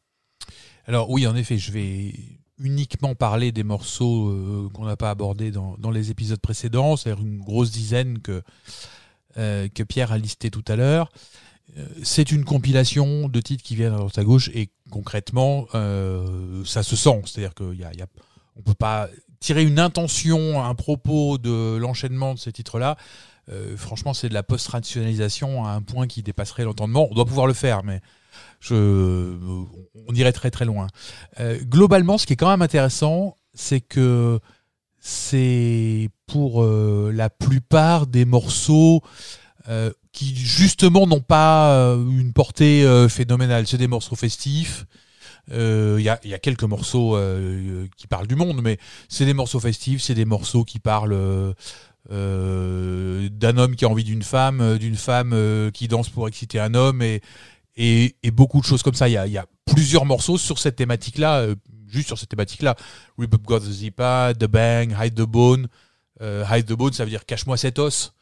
Euh, ou alors arrête de me tenter. Il y a plein de manières différentes de, de le dire, mais bon, voilà, c'est euh, c'est ce Prince-là, c'est le Prince euh, finalement qu'on connaît depuis le début, qui s'est un peu moins mis en avant dans les albums précédents euh, parce que il essayait de de nous dire des trucs un peu profonds, Euh, mais au fond, euh, on sent que quand il que quand il se détend, c'est ça qu'il compose. Quoi. Je vais peut-être commencer. Du coup, je peux aller dans n'importe quel ordre puisque lui-même a fait. Tu es libre. euh, qui n'a aucun sens. Euh, on va, je vais commencer par euh, What's My Name puisqu'on l'a écouté tout à l'heure. Euh, What's My Name, c'est un, un morceau dans lequel il, pour le coup, on pourrait, peut penser qu'il parle de, de son histoire, de changement de nom, euh, puisque c'est que- quel est mon nom. Tu peux le prendre, de toute façon j'en ai plus besoin.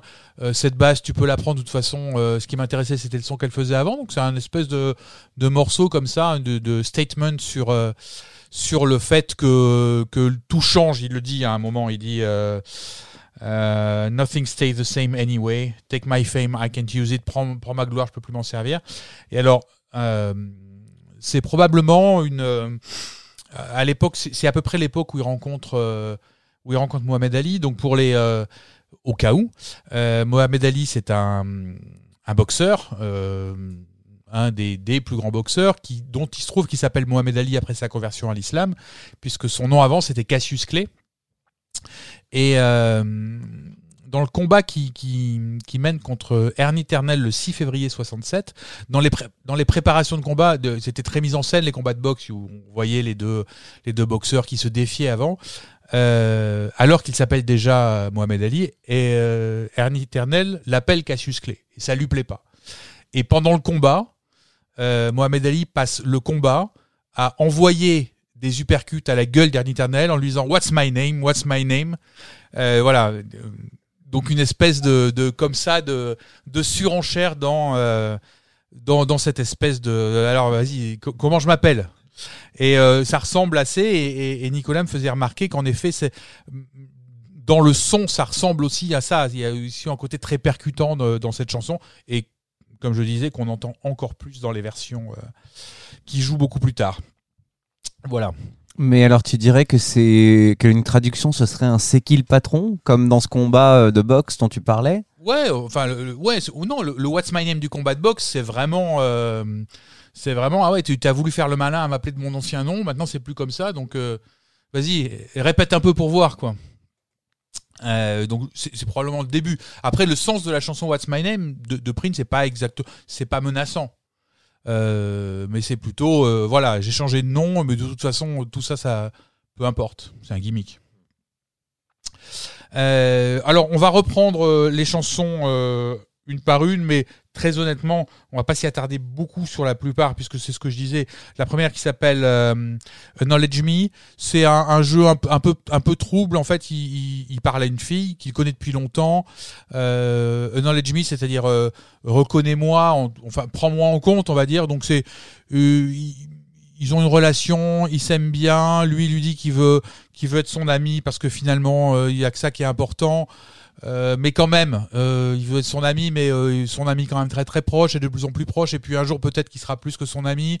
Euh, il lui reproche de de- d'aller voir les, les, les hommes à droite à gauche. Voilà, c'est c'est une, une, une- version euh, un peu moins subtile de If I Was Your Girlfriend dans, dans, dans la thématique. C'est-à-dire voilà, toujours pareil. Je, je veux être le centre le centre de de l'attention. Euh, euh, il est dit dans les, notes, que c'est, une euh, histoire qui a commencé sur un, banc de musculation. Euh, Rip God a Zipa, c'est une, espèce d'onomatopée qui pourrait être euh, la fermeture éclair qui s'ouvre. Rip God a Zipa, et voilà la fermeture éclair qui saute.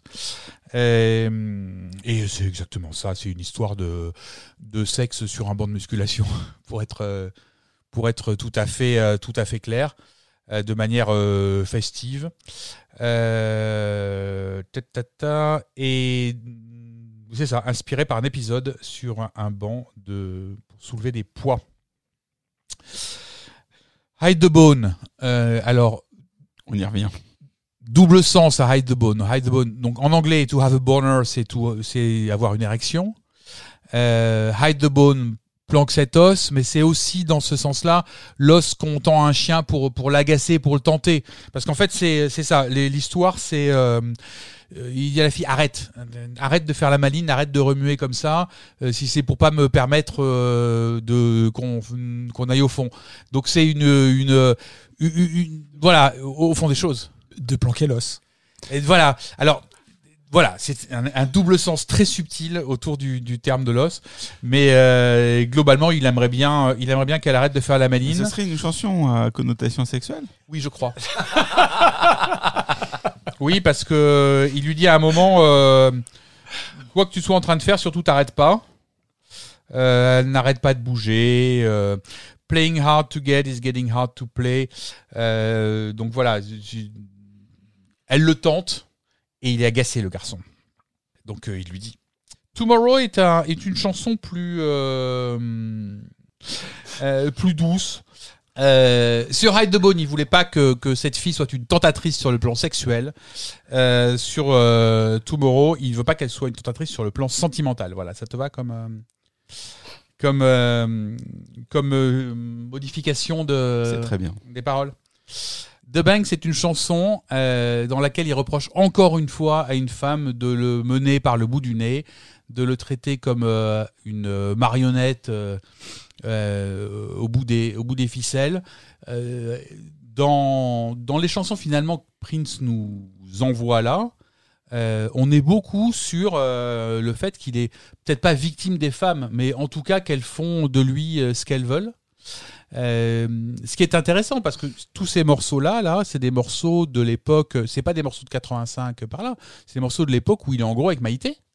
Alors est-ce que c'est son fantasme de, toutes ces autres femmes ce qu'elles pourraient lui faire euh, alors que justement euh, il est dans une période où il est marié et, très marié ou alors est-ce que c'est des restes de texte d'avant? Je n'en sais rien mais en tout cas il est très faible par rapport à, la tentation que représentent les femmes Est-ce qu'on peut faire un parallèle avec ce qu'on avait dit sur le joint to joint dans l'épisode sur Emancipation? C'est-à-dire qu'en plein milieu de ce disque 2 euh, où qui célèbre l'amour d'un Maïté, on se retrouvait quand même avec ce, ce catalogue de fantasmes presque sadomaso euh, euh, avec d'autres femmes. Peut-être, mais sur, pour le coup, sur Emancipation, ça, ça avait une fonction. Mm. Là, c'est un collage. Mm. Donc, c'est, c'est comme s'il est une grosse partie des morceaux qu'il écrivait euh, comme ça dans le studio, peut-être pas pour mettre sur des albums dans les années euh, NPG, finalement, c'était des morceaux là-dessus, sur, euh, sur Prince et les femmes, et, Prince qui finalement fait qu'attendre. Dans toutes ces chansons-là, il fait qu'attendre et il passe pas, beaucoup à l'acte. Calhoun Square, un morceau que quand, il est arrivé, celui-là, on était content qu'il arrive. Donc Calhoun Square, c'est donc bien un, un centre commercial qui se trouve dans le quartier de Uptown. Et euh, ce morceau parle du NPG Store qui se trouvait à Calhoun Square, c'est dans, dans des liner notes, mais ça reprend les thématiques de Uptown. C'est un, un morceau dans lequel euh, il raconte que tu vas habillé comme tu veux, tout le monde s'en fout. Il y a, il y a un peu le côté voilà euh, euh, vivre libre à Uptown qui nous avait déjà donné euh, 15 ans plus tôt. En même temps, c'est au même endroit. C'est en face, Donc, euh, c'est voilà, ça, c'est dans Uptown. dans Uptown. Donc il reprend la thématique de ce quartier. Reste, je sais pas si moi j'ai pas connu euh, Uptown euh, à une époque où Ah bah, c'était un ouais. quartier de comme ça de, de, de libération. Pour moi, euh, Oui. Uptown et Calhoun Square, c'est un, centre- un pauvre centre commercial. Alors, pour qu'on explique aux gens qui ne seraient pas allés à Minneapolis, surtout qu'en plus, là, je crois qu'ils ont enlevé l'enseigne, par centre commercial, on est plus proche d'une espèce de petite galerie marchande. On n'est pas, c'est pas le centre commercial sur quatre niveaux avec 170 enseignes. hein. C'est vraiment une espèce de petite galerie qui permet de, rejoindre deux rues et assez sombre en fait, et où les quelques commerces euh, sont des des espèces de trucs de jeunes créateurs, de voilà, voilà n'imaginez pas euh, le centre commercial euh, de dingue. C'est vraiment une galerie, mais dont l'enseigne voilà qui fait un angle. Et donc euh, il y avait cette y a cette enseigne immense euh, Calhoun Square et en face vous avez un cinéma euh, qui a une immense enseigne où il y a écrit Uptown et donc qui permet un peu de localiser ce quartier qui était le quartier un peu branché de la ville où les étudiants se retrouvaient où il y avait les restos plus sympathique que, bah, que ce qui se passe au centre de Minneapolis où il se passe pas grand chose dans la partie où il y a le First Avenue et compagnie. Voilà pour resituer géographiquement. Exactement. Euh, donc voilà, ce, ce morceau euh, à nouveau sur, euh, sur cette partie de, où on est libre finalement d'être qui on veut. An Honest Man, là pour le coup on est sur euh, de la, il y a un seul couplet euh, qui dit qu'il qui veut être un homme honnête, qui veut mener une vie honnête et que s'il meurt, il veut être enterré à côté, à côté d'elle. Voilà. Et puis on- en plus là, on- Petite on, mélodie. on imagine aisément que c'est un texte qui est directement en lien avec le film, comme le disait euh, Pierre. Alors là, on arrive sur Chlorine Bacon Skin. Ça ne parle de rien et ça parle de tout, parce que Chlorine Bacon Skin, c'est Prince et Maurice Day euh, qui sont dans un studio. Il y en a un qui joue de la batterie, l'autre qui joue de la basse, et puis euh, dessus, ça discute Et qui font les cons. et qui font les cons. Mais quand même, euh, dans l'histoire, euh, Chlorine, c'est donc l'ex-femme du monsieur qui parle. Euh, Chlorine Baconskin, Baconskin, c'est aussi une manière d'appeler les pots de tambour, donc ça parle de la batterie aussi. Euh, et Chlorine, mais, mais Chlorine Baconskin, donc mais Chlorine, cette ex-femme, était quand même très grasse, donc elle avait quand même une peau de bacon. C'est ça qu'il raconte. Hein. Pendant trois minutes, il parle de, sa femme qui était grosse euh, et qui a une peau de bacon. Et alors, ça, part de n'importe quoi. hein. Euh, quelquefois, elle est sexy, quelquefois, c'est lui qui est sexy. C'est vraiment autant. C'est du jam, mais c'est du jam parlé. En plus de, de ce, cette rythmique, euh, en effet, cette mi- rythmique à la, Irresistible Beach, et avec la voix de une- cette espèce de voix qui elle est pas pitchée, c'est Prince qui chante Mhm, comme ça mhm, directement, euh, comme s'il avait passé le filtre de Camille, mais il l'a pas, il l'a pas passé. Euh, Trouvé dans voilà. Tricky, hein, une phase B de, Dans Tricky, exactement. de The Time. Euh, donc voilà, c'est les paroles, on trouve les paroles sur internet, ça n'a aucun sens, ça n'a ni queue ni tête, mais euh, voilà. Quand ça, quand ça a un, un sens, on revient sur euh, cette fameuse, cette fameuse euh, chlorine euh, qui, qui est pas. C'est vrai qu'on parle part trop à souvent des, des, des- des pseudos que Prince a pris euh, euh, dans sa vie euh, et qui n'ont pas toujours été associés à des voix en dehors de Camille. Et ce serait la voix de Jamie Starr, cette voix. Ah, alors. Et en effet, on a des photos de Jamie Starr avec Maurice Day en studio. Jamie Starr étant l'alter ego euh, de Prince, un peu euh, gangsta, euh, pas très fréquentable. Il y a une photo de, donc, de Prince en Jamie Starr avec une espèce de fausse barbe euh, et, et Maurice Day à côté. Et sur, le, et sur la, la condition dans le studio et sur la console, il y a un Playboy, il y a de l'argent, il y a un cendrier. Enfin voilà, c'est Pierre nous mettra ça sur le compte Instagram de, Très de bien. Violet. cette fameuse photo qui est apparue après la mort de Prince d'ailleurs, je crois. On la connaissait pas avant. Et Ouais. Oui. Je regardais juste sur internet. Là, je me demandais si Chlorine était vraiment un, un prénom très usité aux États-Unis. Bon, ça n'a pas l'air, hein, parce que j'ai pas beaucoup d'occurrences autres que celles rela- euh, relatives à- au titre de Prince. Voilà. Mais alors visiblement, la signification de Chlorine, parce qu'il y a toujours des significations au prénom, ce serait filled with happiness, c'est-à-dire rempli de joie. Bon, je sais pas si ça t'aide, mais, mais En même temps, le bacon, c'est. Tu apprendras également que son chiffre fétiche dans la numérologie est le 9 à Chlorine. À chlorine? Voilà. Euh, on arrive sur Days of Wild, qui est peut-être la seule chanson. euh, pour le coup, qui a du sens. Days of Wild, c'est une de ces chansons euh, à la à la NPG. C'est une de ces chansons dans laquelle il mélange à la fois euh, cette histoire euh, d'un groupe qui vient, euh, qui amène son son et qui révolutionne la manière de, de faire de la musique et voilà, et Get Down avec les avec les, les NPG, enfin avec le groupe en tout cas, Prince and the Band.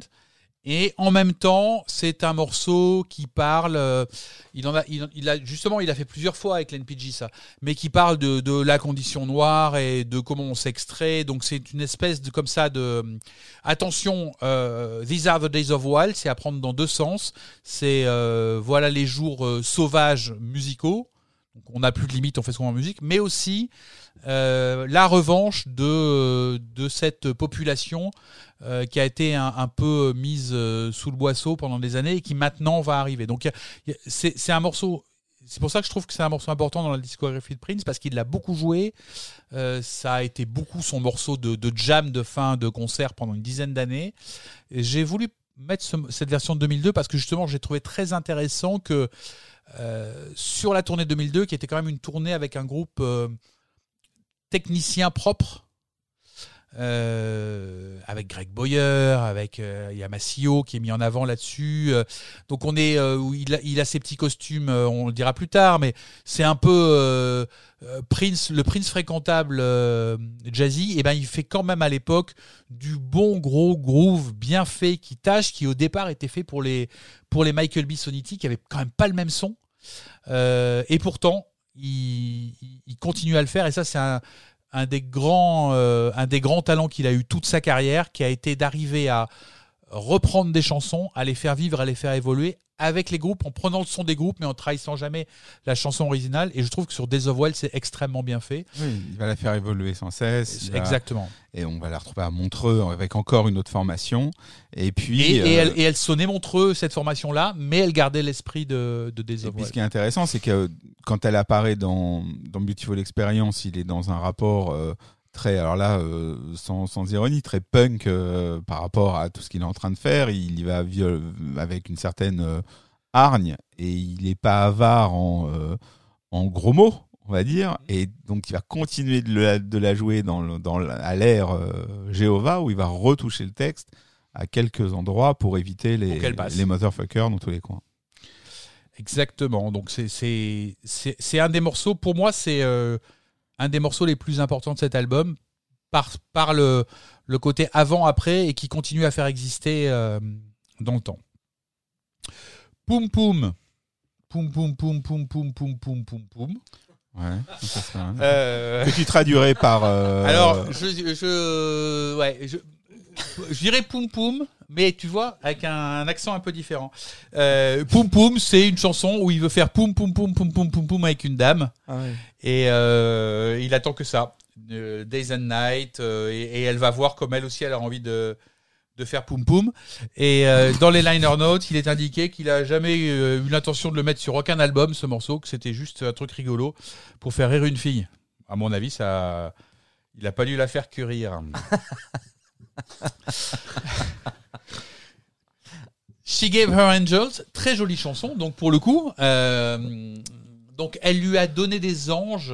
euh, donc elle lui a donné ses anges à elle. C'est l'histoire d'une euh, d'une femme qui doit s'absenter, qui ne peut donc plus protéger l'enfant. on, on imagine qu'elle protège.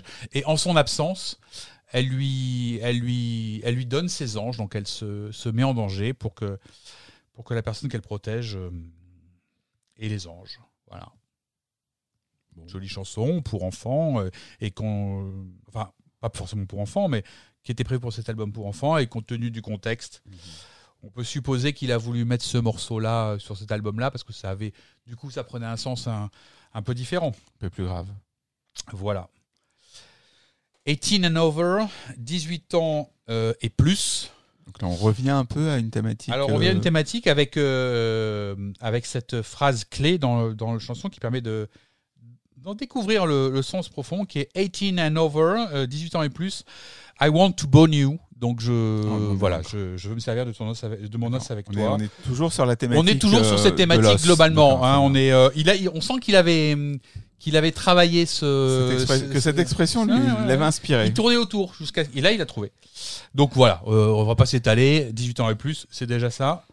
Et qui a un peu une espèce de, de réponse à com. Que, au niveau de, de, de l'instrumental. C'est pas de bêtises. Complètement, 18 ouais. over, Exactement, euh, c'est c'est une c'est- déclinaison une de déclinaison de com. une déclinaison de com.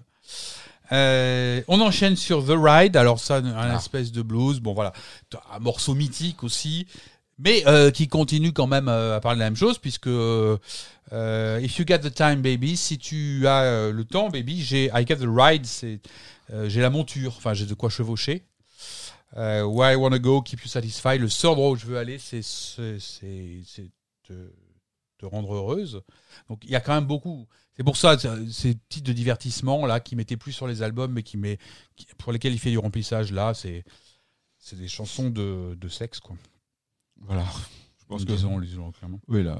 Alors et là non, parce que Make Your Ah. Mama Happy, Ouais, Dieu merci. euh, c'est ça, c'est pas. Non. ça, oui, c'est vrai. J'avais pas vu ça comme ça, dis donc. Euh, non, alors. oui, C'est vrai, Dieu soit loué. bah, ça dépend. tu sais. Ah bah, chacun ses- Euh, bref, euh, non, non, c'est euh, c'est une chanson où il dit euh, Fais tes devoirs, travaille bien à l'école, rends ta maman. fi- mais, Rends ta maman fière de toi. Euh, Billy a passé un test en, en géométrie, mais il n'avait pas travaillé la nuit. Mais il n'avait pas travaillé la nuit précédente. Euh, il veut, il veut un, un bon boulot et un salaire. Bah, il va falloir qu'il travaille un peu plus. C'est pour ça qu'on dit rends ta maman heureuse, rends ta maman fière.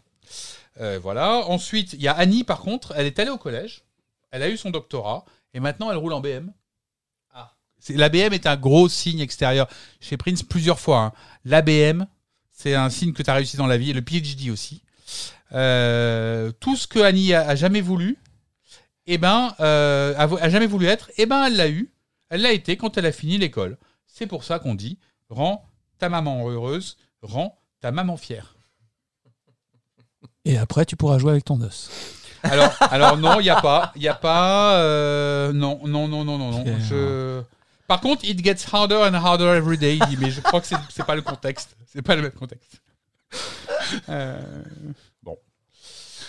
Euh, non, non, c'était c'est du qui faisait pas partie des, C'est du bootleg, hein, des hein. titres qui nous avaient le plus. Non, euh, voilà. non, non, non, non, non, Euh, c'est un titre qu'on a, vois, on est exemple- nombreux à avoir D'ailleurs, je t'ai vu faire la moue quand j'ai dit ça. Tu pensais pas du tout que ça. euh, Je, je non, me suis rendu compte que j'avais pas écouté Eh ce non, titre depuis ouais. très longtemps. Mm, mm, mm. Moi, j'adore ce titre. C'est vrai? Ouais. Bon, il s'étale trop en longueur, mais tu gardes les trois premières minutes, c'est funky en diable. C'est génial, Mike Moyoma. C'est pour ça que je n'en parlerai pas dans ma partie. D'accord. C'est vrai que c'est une bonne raison. Euh, parlons plutôt des trucs qu'on n'aime pas, oui, tu as raison. Euh, et alors on finit sur Goodbye, ce qui tombe pas mal. Euh, morceau enregistré euh, en décembre 91, qui est le moment où la relation de Prince et de Carmen Electra laisse place à l'exclusivité de sa relation avec Maïté. On a l'impression qu'il y a une petite période de shift entre les deux quand même. Euh, et donc c'est euh, une chanson de où il se fait il se fait quitter où il, la quitte. C'est une chanson assez douce sur une rupture justement. Euh, Mais c'est une chanson qui a été vraiment authentifiée comme étant sur cette relation-là? Non, c'est une chanson Ah, qui date de ce Elle moment-là. date de ce moment-là, mais d'accord. Voilà. On n'est pas sûr que Prince ait été piqué par euh, le départ de Carmen Electra. Bah non, on n'est pas Mais- sûr. D'accord, non, mais c'était pour ça. Non, non, non, non, non. Non, ça, ça collerait parce que c'est euh, c'est le bon moment, mais c'est une chanson assez douce sur euh, euh, à la fois un peu d'amertume quand tu me disais que tu m'aimais. Est-ce que c'était vrai? Est-ce que vraiment on se quitte? Tu vois, c'est pas c'est pas quelque chose de très amer, mais voilà, c'est enfin si c'est un peu amer, mais c'est pas méchant. Euh, c'est pas agressif, c'est une chanson sur le fait que les histoires d'amour s'arrêtent à un moment. Est-ce qu'on ça s'arrête vraiment ou pas à ce moment-là? Il, il en est pas sûr et il a l'air de le regretter. Voilà, une, une, chanson euh, assez. Ça Comme fait pas partie faire, de ses grands moments d'écriture, mais comme il sait faire, euh, sans être euh, agressif. Il y a- y, y beaucoup de chansons de rupture où, où il est pas tendre avec, Mhm. euh, avec ses ex. Là, non, là, il n'y a pas de. Il n'y a pas de méchanceté, ça aurait pu durer plus, oui ou non, on n'en sait rien, mais voilà, on est dans cette espèce Mais c'est une, énumération intéressante de ces titres parce que ça, ça remet, comme ça, ça me rafraîchit un peu la mémoire sur pourquoi il y avait euh, ce rapport un peu de déception à Crystal Ball de la part des, de ceux qui n'avaient pas abandonné. C'est-à-dire qu'il y avait euh, finalement peu de, peu de titres euh, qu'on ne connaissait pas. Tu- Pierre, tu nous as à peu près quoi Une petite dizaine, quinzaine maximum. hein. Ouais, on est, on est une dizaine, quinzaine. grosso modo. Mm. Et donc, on, bah, on en attendait beaucoup de ces titres. Et effectivement, il y avait d'un côté des choses comme Calhoun Square ou euh, What's My Name. Et encore, euh, je suis pas sûr qu'on connaissait pas Calhoun Square. Bon, à voir. En tout cas, euh, On connaissait Calhoun Square, ouais, voilà, enfin, c'est pas ça. officiellement, mais on le connaissait. Ouais, ouais, voilà, il l'avait joué, il l'avait joué. euh, Donc en fait, de, de titres qu'on ne connaissait pas du tout, il y en avait très peu. Et parmi eux, il y avait justement ces remixes ou ces Tell Me I Be Done ou quoi, qui étaient des déclinaisons. Et donc on était un peu sur notre fin de euh, voilà. C'est le moment où on a quand même gâché. On en parle, enfin j'en parle euh, souvent dans, j'en parlais souvent dans les épisodes précédents, mais là on est vraiment dans l'ère où notre plaisir est quand même un peu taché par euh, notre gourmandise euh, des, des, des mets euh, parallèles. Il y, a- il y a ça, mais il y a aussi. euh, moi, je me souviens à l'époque, mais dit les morceaux qu'il garde sur les albums et les morceaux qu'il garde pas, eh ben, Oui. il fait les bons Il choix. fait les bons choix. Parce que quand il nous donne le meilleur de ce, de ce qu'il qu'il estime comme le meilleur de ce qu'il n'a pas gardé, on, on est quand même, on est quand même dans, euh, pas dans le, le, le haut du panier. Moi, Mais- c'est l'impression que j'avais eu. Il y, a, il y a quelques perles évidemment, euh, mais Mais est-ce que si on prenait vraiment euh, en pleine face, et j'espère que parmi les, on aura des témoignages parmi ceux qui écoutent et qui ont découvert euh, Crystal Ball en étant vierges de toute, euh, de toute connaissance du matériel parallèle de Prince, euh, quand tu reçois un disque avec des Crystal Ball, des Last Hard, des euh, euh, Sexual Suicide, etc. pour la première fois, euh, t'es quand même en face de quelque chose d'extrêmement qualitatif. Oui. Donc euh, ce, ce disque, pour ceux qui ne consommaient pas de, de, de disques pirates, aurait dû quand même être quelque chose avec un impact colossal. Oui, mais cet album est fait dans le contexte du bootleg et c'est euh, annoncé comme ça. Ça s'appelle bootleg. Donc quand il fait ça, on peut pas faire comme si, quand il fait cette compilation, il n'avait pas en tête le fait qu'il y ait des morceaux qu'on connaisse déjà. Donc tout ça, tu peux pas. Je suis d'accord avec toi sur cette manière de penser jusqu'à cet. Quand on a euh, des morceaux qu'on connaît déjà sur les 10 précédents, par exemple quand Com arrive et qu'on est déçu parce que c'est pas comme ça qu'on le voulait, on peut penser ça. Là non, c'est fait comme ça. Donc euh, il- intentionnellement, il le fait comme ça. Et, et, euh, oui, évidemment, il y a Crystal Ball dessus. évidemment, euh, évidemment. On va, on va écouter. Si tu as terminé cette première partie, puisqu'on te retrouve pour Truth, et je, je l'ai absolument terminé. C'est mon dernier mot, Rafi. Eh bien, on va maintenant écouter Nicolas. Mais avant, on va écouter euh, un des titres que tu as évoqué, qui me semblait, à titre perso, par rapport à tout ce que tu as dit avant, un peu timoré. Mais bon, j'ai senti qu'il y avait euh, débat.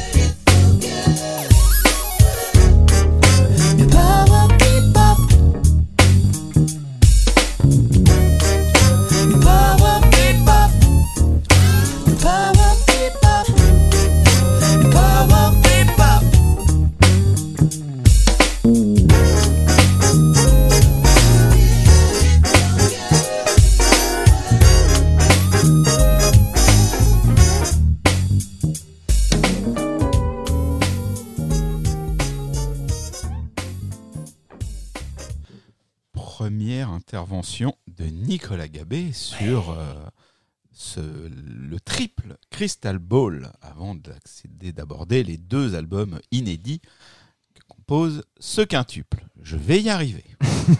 Quel foutoir, ce Quel Crystal Ball. foutoir C'est pour ça que j'ai décidé de te demander, cher Rafi, d'ouvrir cette partie avec Tomorrow, qui est probablement pas mon titre préféré de la compilation, même si je l'aime bien, mais parce que, encore une fois, le but c'est qu'à chaque épisode, on essaye de se donner quelques clés sur l'évolution du personnage et comme Pierre l'a dit, c'est vraisemblablement le premier titre que Prince a enregistré après avoir bouclé Emancipation.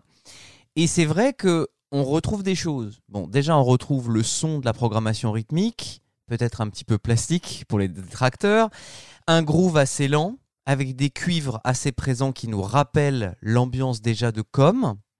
Mais tous les plans de guitare un peu jazzy, les chromatismes et les dissonances bizarres qu'il va faire avec le Rhodes sur la fin du morceau, pour moi, ça fait le pont entre Com, Emancipation et l'amorce de ce qui va se passer sur l'album ensuite de New Power Soul.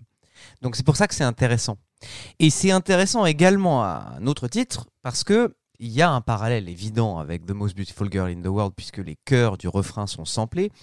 Maurice Hayes dans euh, le, le podcast The Current a dit la chose suivante. Prince était assis en studio et il m'a demandé quelle était la tonalité de The Most Beautiful Girl in the World.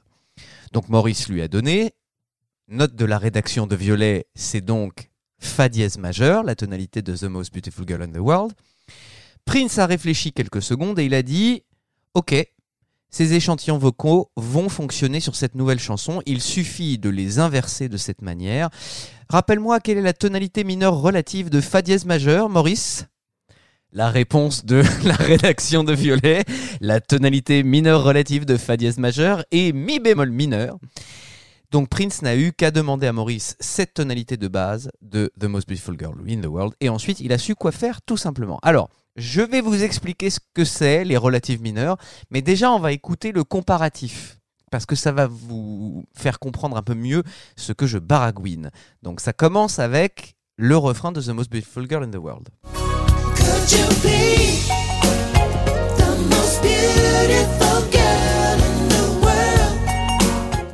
Tomorrow.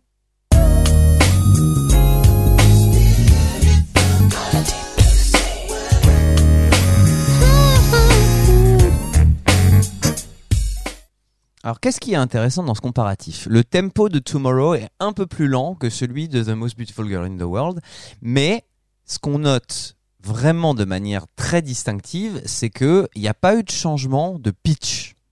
On sait que Prince s'est souvent auto-samplé, mais en s'amusant avec le public-son Infernal Machine, il changeait la tonalité des samples, il pouvait les monter vers les aigus, les descendre dans les graves. Là, c'est exactement la tonalité de The Most Beautiful Girl in the World qui a été respectée. Le seul truc, pourquoi est-ce que Maurice Hayes parle de tonalité mineure relative, c'est parce que Tomorrow et The Most Beautiful Girl in the World ne sont pas dans la même tonalité. Un morceau en majeur, un morceau est en mineur. Et c'est ça qu'on appelle la tonalité relative. C'est-à-dire que Fa dièse majeur et Mi bémol mineur sont deux gammes qui partagent exactement les mêmes altérations. Les altérations, c'est les dièses ou les bémols. Donc si vous jouez par exemple sur un piano la gamme de Mi bémol mineur, vous allez avoir des altérations sur le Mi bémol, Fa, Sol, La bémol, Si bémol, etc.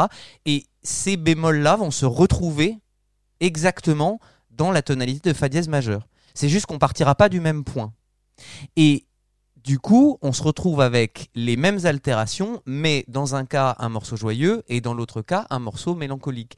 Donc ce qui est très intéressant, et c'est en ça que je ne veux pas spoiler ce que je vais dire sur New Power Soul, parce que j'ai eu une illumination hier soir, c'est que c'est fascinant de commencer la partie sur les inédites de Crystal Ball, musicalement parlant, là-dessus.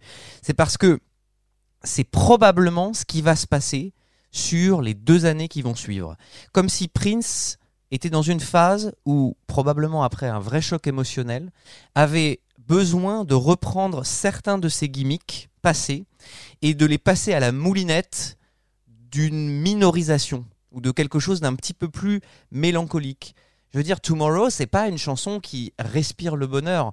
Toi-même, Fred, euh, quand on a parlé tout à l'heure, on sent que euh, il peut y avoir un peu de sarcasme ou un peu de, distance. On n'est pas dans la jovialité et le l'exubérance positive de The Most Beautiful Girl in the World. Et on est même dans les sentiments contraires, puisque ce que je disais tout à l'heure, c'est que c'est à la fois, euh, c'est doux amer, donc c'est à la fois des, des bons souvenirs, des regrets, donc on est complètement dans le, en effet, dans les paroles et dans le propos, dans du mineur et du majeur. C'est ça, avec un tempo plus lent, comme, et c'était des morceaux aussi dans cette veine-là, avec des tempos plus lents, avec euh, une tonalité plus désabusée. On sent que la Prince avait proposé avec Emancipation un festival de joie et d'explosion créatrice. Tomorrow, étant le morceau le plus récent de cette compilation, nous donne un petit peu un indice sur ok on va continuer à faire la fête mais c'est quand même pas la fiesta et c'est pas le truc le plus euh, happy du monde. Donc c'est pour moi un, un- un vrai jalon en tout cas dans l'analyse musicale de cette compilation. Alors on va rentrer dans le vif du sujet. Les critiques de Crystal Ball. Certains suivent encore. Pour d'autres le compte de Prince est bien réglé. On commence par le positif. Entertainment Weekly si Crystal Ball manque un peu de vernis, il compense en offrant une vue étonnante de l'envergure artistique de Prince en capturant des aspects de lui jamais exposés auparavant.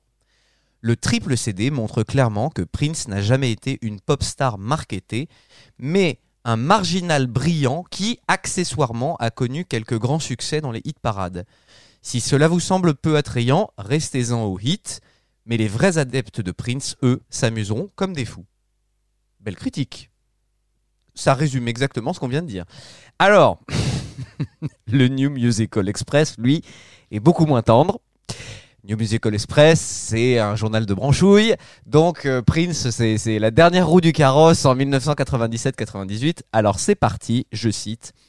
Ce n'est pas tous les jours que l'on peut établir des parallèles entre Morrissey et Prince, mais nous devons le faire. Petit 1. Tous deux ont consacré leurs derniers albums à effacer le souvenir des albums décents qu'ils avaient faits une décennie plus tôt. Petit 2.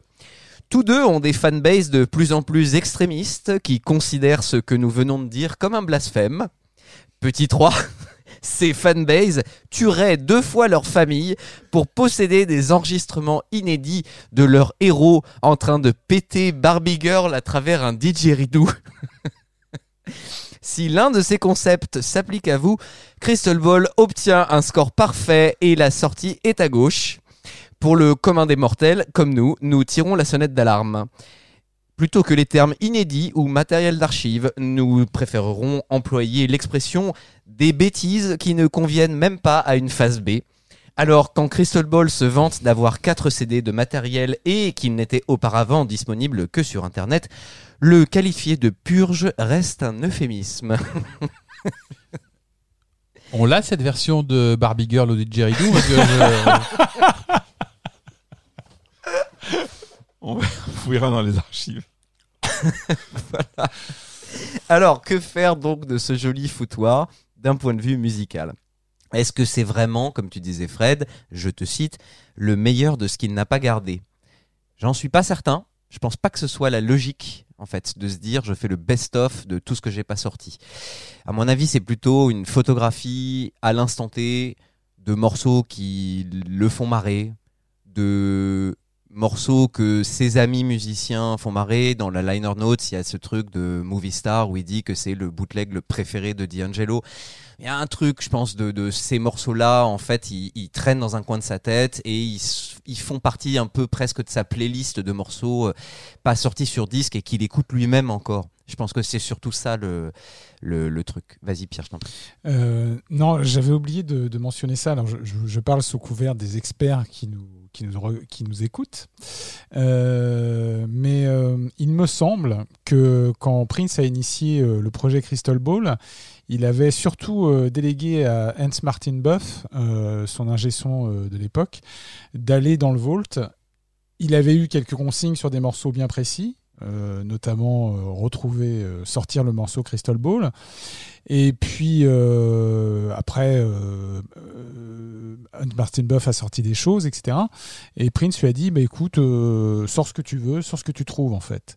Donc c'est assez, il n'y a pas de volonté vraiment en amont de, de, de, vouloir sortir des titres que, que Prince a précisément en tête, sauf peut-être deux trois exceptions. Et donc ça, c'est assez, cette façon de concevoir un album est, est assez surprenante de la part de Prince, comme s'il y avait une, espèce de détachement. Et encore une fois, ça rejoint ce que disait Raphaël. C'est peut-être plus pour euh, répondre au marché du bootleg euh, qui a envahi le marché que pour vraiment trouver une espèce de- de cohérence à la chose, quoi. Bien sûr. Bah, De toute façon, euh, comment est-ce possible de trouver une cohérence à cet ensemble de chutes de studio, de BO de films qui ont déjà été publiés, de remix, de morceaux live, de jam en studio?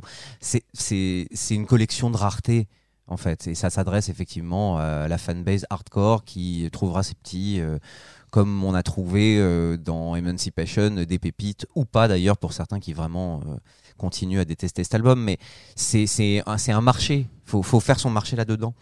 Puis d'autant que les influences musicales, elles sont, euh, elles sont infinies. Je parle même pas de, des, morceaux des années 80, mais en 90, il y a, sur Crystal Ball, il y a du hip-hop, il y a du dub, il y a, de la- il y du G-funk, il y a du blues, il y a du rock, il y a du swing beat, il y a même de la comédie musicale Broadway euh, hyper grandiloquente avec Strays of the World.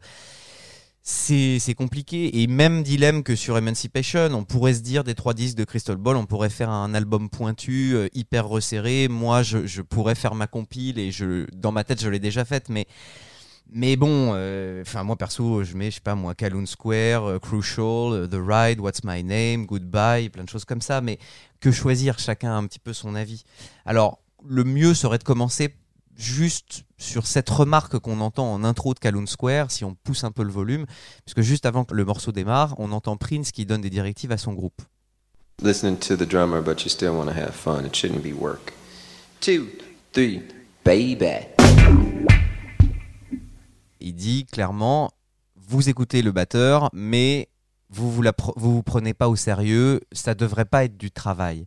Je pense que ça résume un peu l'esprit de, cette sélection qu'il y a dans Crystal Ball.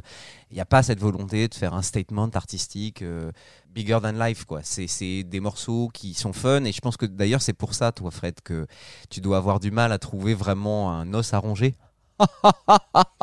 dans le- l'exégèse des paroles parce que c'est des morceaux, euh, je pensais à effectivement Calhoun Square, What's My Name, c'est des morceaux qui probablement n'ont pas un enjeu fou en termes de texte, mais qui sont jouissifs au niveau de la musique. Donc c'est des morceaux pour faire la fête, c'est pour ça aussi qu'il y a au- autant de remix. Euh, voilà, je trouve que le ton est donné et ça résume l'attrait singulier de, de Crystal Ball, cette remarque. Donc, euh, donc j'ai parlé de, de, de Tomorrow. Donc on va rester dans cette ère Emancipation. Donc je vous disais, pour moi, Tomorrow marque une sorte de passage entre l'ivresse de bonheur de The Most Beautiful Girl in the World de Emancipation et que tout ça a un peu explosé en vol pour être transformé en quelque chose d'un petit peu plus désillusionné, euh, sarcastique. Et alors, euh, du coup, il y a, y a même le final de Tomorrow qu'on a écouté tout à l'heure, le final jazz, qui vraiment pour moi évoque tout de suite l'univers de New Power Soul. Et, euh, je pense que vraiment le pont est, assez évident à ce niveau-là. Alors la rupture de cet esprit, elle est encore plus évidente quand on écoute She Gave Her Angels. Tu as dit que c'était un très joli morceau, on en écoute un petit bout. Turn your heart to a tale of sheer delight. A song of adulation, love and fear. No one loved him better, no one better sacrificed. She gave her angels that summer night. Voilà, il s'est passé seulement quelques mois entre She Gave Her Angels, où il dit And now I'd like to turn your heart to a tale of sheer delight. D'une certaine manière, on est dans l'émotionnel, on est dans sheer delight, ça veut dire euh, le bonheur euh, indicible ou quelque chose comme ça. Enfin, on est, on est dans cet esprit-là. Et, et, par rapport à Tomorrow, où on est dans, dans la désillusion, bon, bah, il s'est passé très peu de temps, mais le, le, le marqueur est passé vraiment dans un autre, dans un autre univers musical. Alors moi, cette balade, elle m'évoque tout le disque 2 d'Emancipation, euh, particulièrement le, le Friend, Lover, Sister, Mother, Wife par son groove et son harmonie majeure. Tomorrow était un morceau donc en mi bémol mineur qui restait dans des tonalités jazzy, un peu chromatiques, mais mais c'était ça restait mélancolique. Là c'est euh, tu regardes le- le- les accords du couplet de She Gave Angels c'est la sol ré ré mi fa dièse mineur. Il y a quand même un mineur sol sol. Mais c'est des accords très pleins. On est dans la simplicité, on est dans le côté euh, probablement enfantin du projet qu'il avait en tête sur le Happy Tears. Euh, le falsetto absolument magnifique qui déploie en, fin de morceau, le final conquérant mais parfaitement majeur de, de, guitare disto de la fin du morceau. Tout ça, on ne peut que penser à l'amour, la joie que Prince et peut-être Maïté ont voulu mettre dans la création de cet album et qui sonne ici un peu comme une, comme une lettre d'adieu. Donc, d'une certaine manière, Crystal Ball nous permet, par l'inclusion de ces deux morceaux, de voir aussi un état d'esprit qui, je pense, change.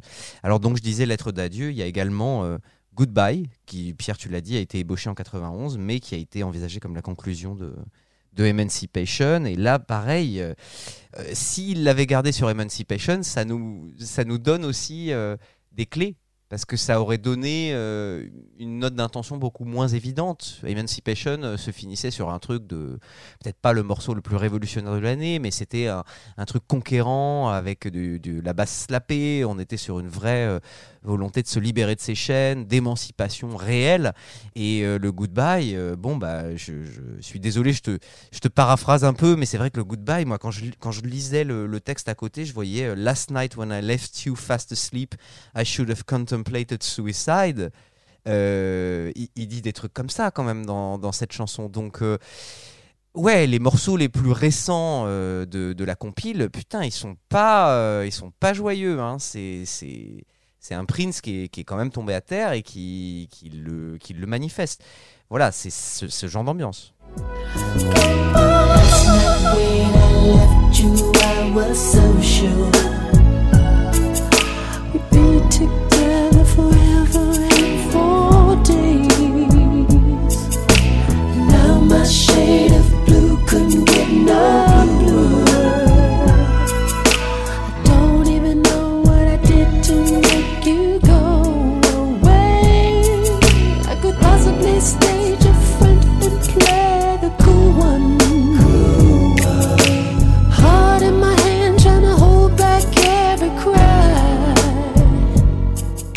Alors oui, c'est la belle balade un peu Delphonix, euh, un peu euh, Curtis Mayfield, euh, ralenti, d'accord, mais il dit je pourrais peut-être faire semblant et jouer le mec cool, le cœur dans la main, en retenant chacun de mes pleurs. C'est-à-dire le mec qui va continuer à dire allez ok, je remonte sur scène, je fais la fête, mais en fait ça sonne, ça sonne lessivé, ça sonne fatigue. Et, et je, je trouve ça assez passionnant parce que on a la chance d'avoir cette sublime balade qui est crucial dans Crystal Ball. Et d'une certaine manière, il y a un pont. J'ai pas choisi ce- cet extrait de Goodbye euh, par hasard. Et d'une certaine manière, Crucial est un peu dans le même esprit, sauf que dix ans ont passé et qu'il y avait une insouciance terrible par rapport à la mélancolie de Goodbye. Crucial, c'était euh, c'était le bonheur, quoi. C'était le, c'était ça.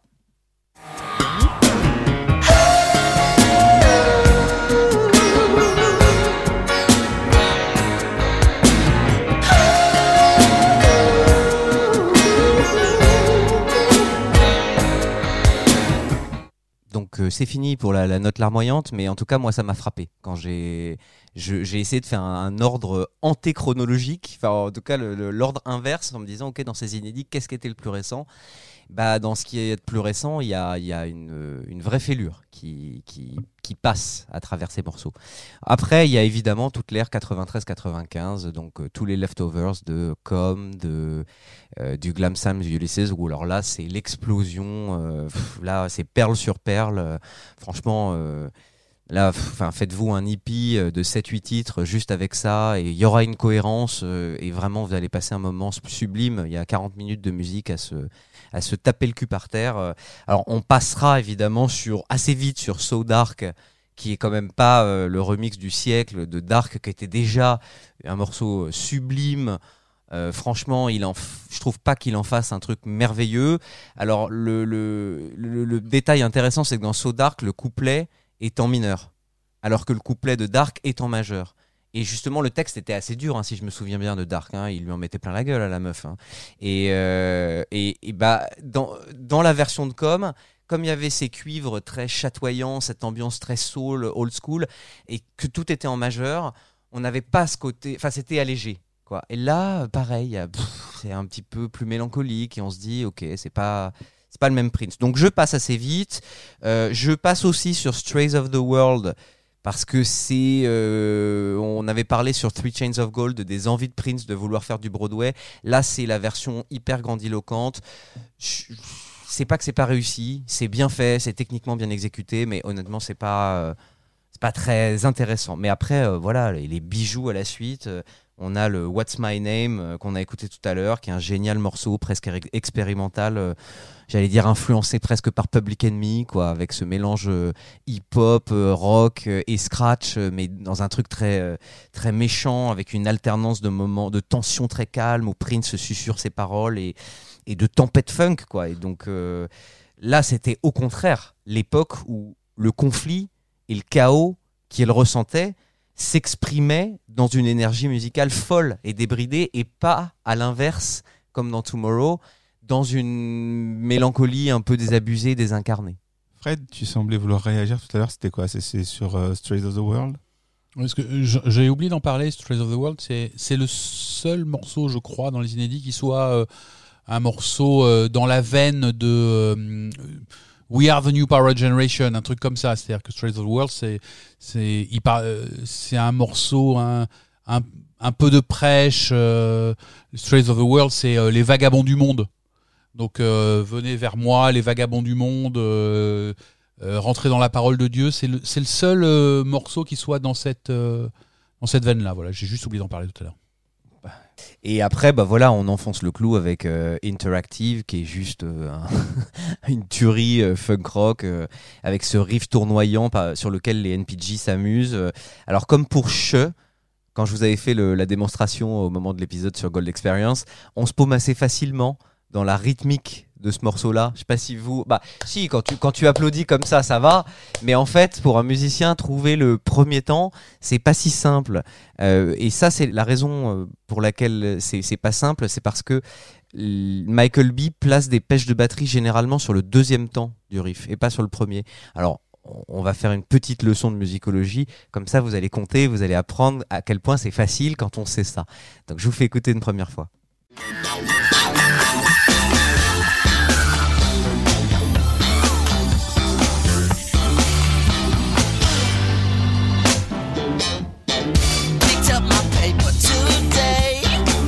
Voilà, quand vous entendez le ping, vous vous dites, logiquement, c'est le premier temps. Il y a eu un espace, donc c'est le premier temps. Eh bien non. Parce que si on compte bien, si on met le premier temps là, 1, 2, 3, 4, 5, 6, 7, 1, 2, 3, 4, 1, 2, 3, 4, 1, 2, 3. On se dit, mais c'est pas possible, pourquoi il y a une mesure à 7 temps? Eh bien non, c'est parce que, je vous dis, Michael B considère le début du riff, en tout cas la pêche la plus importante, vous allez la mettre sur le 2. Si vous comptez comme ça, d'un seul coup, vous allez comprendre le morceau totalement différemment. 1, 2, 3, 4, 1, 2, 3, 4, 1, 2, 3, 4, 1, 2, 3, 4, 1, 2, 3, 4, 1, 2, 3, 4, 1, 2, 3, 4, 1, 2, 3, 4, 1, 2, 3, 4, 1, 2, 3, 4, 1, 2, 3, 4, 1, 2, 3, 4, 1, 2. Another crossing the other road. C'est la petite euh, fourberie. Euh, moi, je- j'avoue que si, si j'ai pas compté ce truc-là, je peux facilement me paumer dans, dans un truc comme ça. Voilà. Je me regarde avec des grands yeux. Ouais, parce que j'a- J'écoute, je, je- je fais partie des, des spectateurs. C'est vrai, c'est vrai. Donc, bah, ça, génial solo. Euh, euh, le, deuxième couplet apporte pas forcément grand-chose. La version ramassée, elle était tout aussi géniale, euh, Mettez-la sur votre compile, mettez-la. Acknowledge Me, pareil, sublime chanson, je trouve, dans la veine un peu plus funk hip-hop. Euh, Il y a ce sample de Bonnie Boyer qui a été présent dans The Ride, The Line. The Line, exactement. Merci Pierre Jacquet pour cette précision. Donc euh, il y a également des, des samples de, de Cat Glover. Euh, bon, j'ai pas forcément des- énormément de choses à dire là-dessus, mais, euh, mais on est content de retrouver ces morceaux en super qualité qu'on avait tous appréciés dans, dans The Beautiful Experience.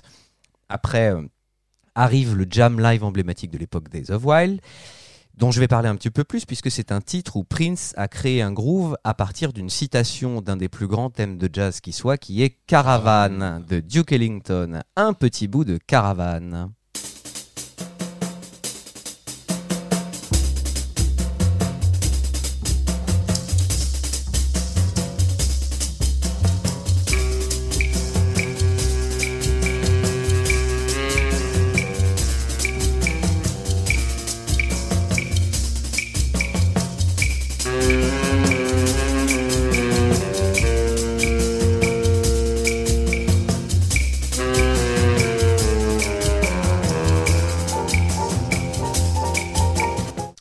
Qu'est-ce qui est intéressant là-dedans On est sur une tonalité au départ qui est un Do. On peut pas vraiment dire que c'est un do mineur parce qu'il y a trop de chromatisme et qu'on est sur une harmonie qui évoque les musiques un petit peu moyen-orientales avec tous ces euh, euh, do dièse, do, do dièse, do si, enfin des notes qui se rapprochent comme ça et qui peuvent pas nous donner la clé vraiment d'une d'une- tonalité sûre et certaine. Justement, on cherche le trouble et que petit à petit, ça va nous amener vers un fa beaucoup plus lumineux. En fait, tout ce nanananananana apporte du mystère pour arriver à quelque chose de plus joyeux. Après, si on écoute la version ou la citation de ce thème de Caravan dans Days of Wild, on va l'écouter d'abord, mais il y a un petit truc assez marrant. Hell yeah! Hold on to your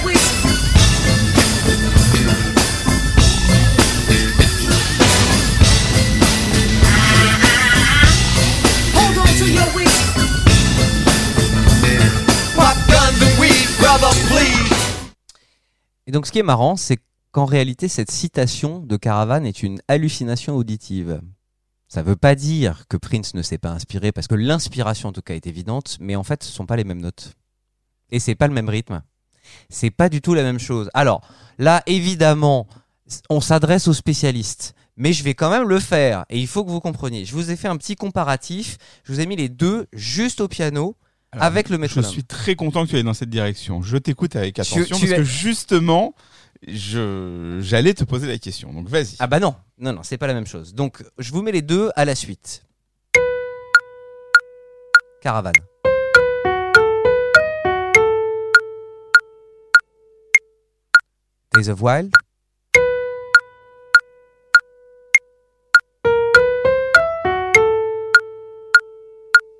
C'est subtil. On se dit quand même que ça ressemble beaucoup. Mais il y a deux petites différences. La première différence, c'est que le riff, la première note, donc ce si qui, qui tient longtemps, il dure une mesure sur Caravane, il dure une mesure entière et ensuite le riff se poursuit sur la croche du premier temps. Alors que dans Days of Wild, le premier si, il dure une mesure entière, une noire et le riff continue sur la croche du deuxième temps de la mesure. Donc ça veut dire que le sur Days of Wild part plus tard. Il y a non seulement ce problème de, rupture rythmique, mais il y a aussi un autre truc, c'est que dans Caravane, il y a un intervalle qui est moins important quand il fait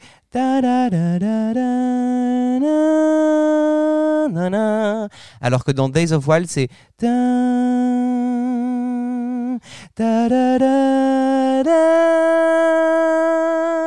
Cette note-là, elle est plus haute. Donc maintenant, réécoutez. Days of Wild, ça part plus tard et ça monte plus haut. Donc si vous écoutez les deux, normalement, ça devrait vous sauter la gueule. Caravane.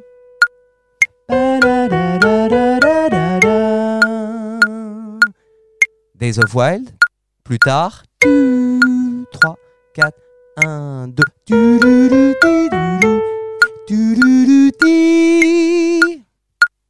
Voilà. Donc ça veut dire bien que Prince soit a voulu s'amuser autour du thème de Caravane, soit a voulu faire un emprunt sans que ça soit une citation pure et dure. Voilà, ça c'est bien à replacer dans les dîners en ville.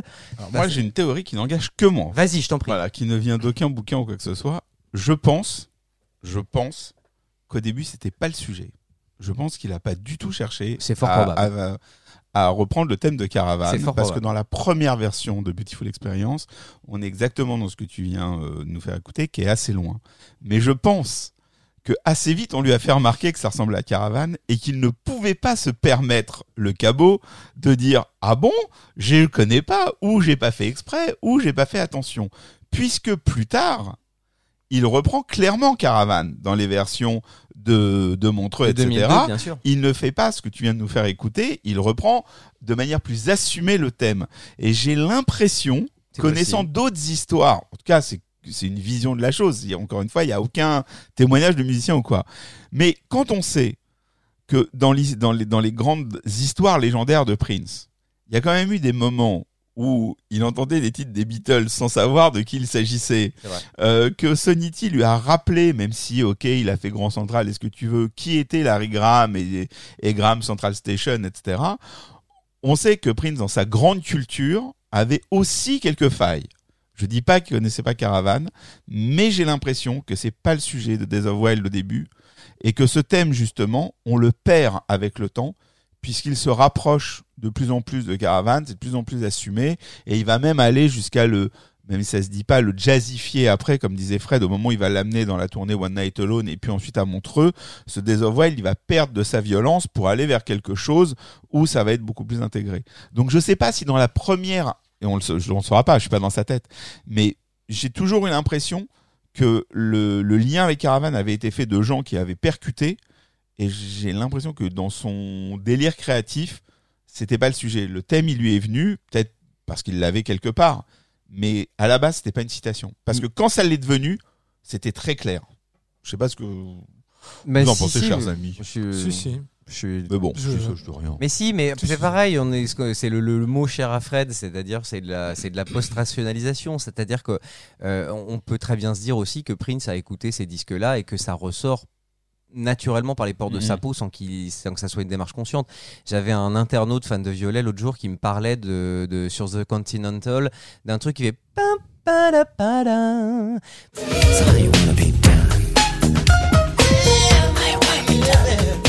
Bon, bah ce truc-là, en fait, note pour note, rythme pour rythme, il est sur un titre de Curtis Mayfield.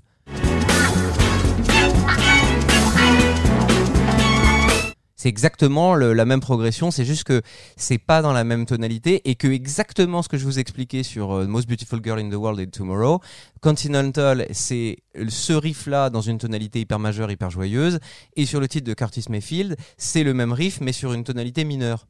Donc du coup, c'est la même succession de notes, mais c'est pas du coup le même rendu parce que c'est intégré dans un environnement musical qui est complètement différent. Euh, donc euh, Maurice Hayes euh, dit une chose assez sympa sur, sur Days of Wild. Il dit on était dingue de cette chanson à cause de son groove, c'était comme un train qui allait à toute allure. Prince m'a juste indiqué la partie d'orgue à jouer sur une section de 4 mesures, juste 4 mesures, et il m'a dit bon bah mec on va jouer ça pendant 20 minutes et on rajoutera des breaks et ça suffira. Hein, donc c'était incroyable, ça reste encore maintenant l'une de mes chansons préférées. La version de Crystal Ball, on était toujours en train de fixer la chanson. Du coup, quand on la jouait, on s'accrochait à nos perruques. Hold on to your wigs, il le dit. On s'en tenait à ces quatre mesures et pourtant c'était différent à chaque fois. À chaque fois, Prince s'attardait sur une section différente, essayait des choses différentes à la guitare ou à la basse. Et c'est ce qui rendait le truc si génial pour moi. À noter que les cordes échantillonnées au début de la version qui est présente sur Crystal Ball, eh bien, sont à la fois se retrouvent euh, sur Che, à la fin de Che, mais sont également extraites de Violet the Organ Grinder. Ça, c'est pour les puristes et on sait qu'il y en a beaucoup qui nous écoutent. Surtout quand tu parles de ce genre de titre. Évidemment. Euh, je, je passerai parce que euh, on n'a pas le temps de tout dire, mais effectivement, tout ça, c'est des morceaux qui sont quand même des tonalités assez mineures. C'est à noter, puisque en général, les morceaux des années 80 étaient souvent des trucs très majeurs et très joyeux. Dans les années 90, c'est moins joyeux quand même. On a quand même Kaloon Square et Repop God Zepa qui nous emmènent dans des terrains plus légers et plus sympathiques. Alors pour le reste de Crystal Ball, franchement je vais pas m'arrêter sur les remixes qui à mon sens sont assez dispensables. Il y en a beaucoup, on pourrait parler un peu de remplissage. Tell Me How You Wanna Be Done, Get Loose, euh, construit à partir d'un riff unique qui s'étire en longueur. Bon, c'est des manières de rendre les morceaux d'origine plus polis, plus aseptisés, moins de fioritures rythmiques et instrumentales. Du coup, pour les musiciens et les gens qui aiment vraiment le côté très musical et très technique de Prince, bah, c'est un peu déceptif quand même. euh, surtout que quand en plus Prince se vante de dire que Tell Me How You Wanna Be Done, c'est en fait euh, la, ce qui a- convaincu de donner les manettes à Kirk Johnson sur la production d'Emancipation. On se dit putain c'est un aveu euh, un aveu difficile à entendre pour les fans de la période dorée des NPG. Get Loose, bon, c'est peut-être un travail juste de recherche parallèle aux morceaux d'origine.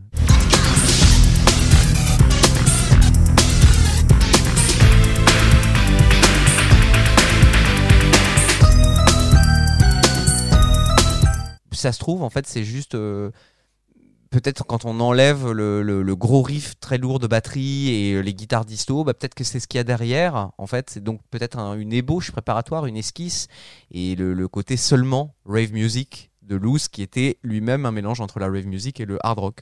Ou, puisqu'on est toujours dans l'interprétation, on sait qu'il y a beaucoup de titres de Prince, on s'en rend compte maintenant avec les, les versions de luxe, qui sont euh, très chargés à un moment donné de leur euh, conception et où il va, le re- il va retirer des choses pour la version définitive. Et peut-être que c'est, ça a peut-être aussi été dans ce sens-là. C'est-à-dire Oui, qu'il oui. a, il a surchargé la version qu'on connaissait et il nous a proposé euh, un travail qu'il avait fait euh, au préalable sur le titre de retirer quelque chose. Donc ça peut être soit une version préalable, soit finalement une version définitive, puisque souvent le travail c'était d'en mettre, en mettre, en mettre, en mettre et de retirer après par touche pour arriver à la version euh, qui lui convenait le plus. Exactement. On sait jamais. Pussy Control, franchement, elle change pas grand chose. Il y a effectivement euh, plus de scratch, un rythme qui est très légèrement différent. Elle est pousse, pousse, pousse. Bon. Pour moi, c'est assez dispensable, je dois, je dois avouer. Le Love Sign est une très belle chanson. euh, bon, bah, ça, ça apporte pas non plus euh, plus d'eau à notre moulin. 18 and Over, bon, une tentative de G-Funk, un peu Dr. Dre dans l'esprit. Je- on veut suivre la tendance hip-hop. Moi, je l'aime beaucoup. Oui, bah, parce que peut-être tu as suivi cette mode-là. Moi, moi perso, ça me, ça me laisse assez indifférent. Euh, quant à Poum Poum, euh, je n'en parle même pas. Euh, voilà, donc ça c'est une sélection de morceaux plus dispensables pour moi des années 90, mais il y a tellement là, on en a cité quand même une dizaine de tueries, euh, de choses hyper intéressantes que vraiment il y a de quoi faire son marché sans même parler des, des bijoux des années 80. Donc on est sur un Prince qui, avec ses, ses remixes, qui aime proposer encore une fois différentes versions de ces morceaux, comme à la grande époque des maxi, euh, les trucs de Get Off. Bon, c'est pas le meilleur de Crystal Ball, mais encore une fois, euh, Prince est fasciné par cette philosophie du remix, de l'autocitation qui deviendra évidente, euh, parfois lourdingue même sur New Power Soul. Je finis rapidement avec donc les petites curiosités qui sortent de l'ensemble et qui valent le coup. The Ride, le blues rock euh, génial qui était sur The Undertaker. Ça, ça se passe de commentaires parce que c'est dans la pure tradition. On n'est pas dans un truc qui réinvente l'eau chaude, mais c'est euh, le trio NPG euh, resserré. C'est Prince guitariste qui se fait plaisir et qui rend hommage à beaucoup de traditions de solistes. On peut penser à Stevie Ray Vaughan, on peut penser même à B.B. King, des gens comme ça, ou même, je pense surtout Buddy Guy. Euh, mon père trouvait qu'il y avait énormément de Buddy Guy dans ce, dans ce titre-là, donc ça c'est un plaisir coupable. Dabeng, qui est un petit plaisir coupable aussi, parce que il y a quand même cette alternance très bizarre euh, qui aurait eu sa place sur Chaos and Disorder. euh, entre des couplets très détendus avec cette espèce d'effet bizarre qui est un effet de d'auto wawa sur la voix. On l'a pas beaucoup entendu sur d'autres titres qu'il a fait. Et ces refrains épileptiques qui sont presque un peu speed punk. Allez, on va s'en écouter quand même un tout petit bout. Quand même.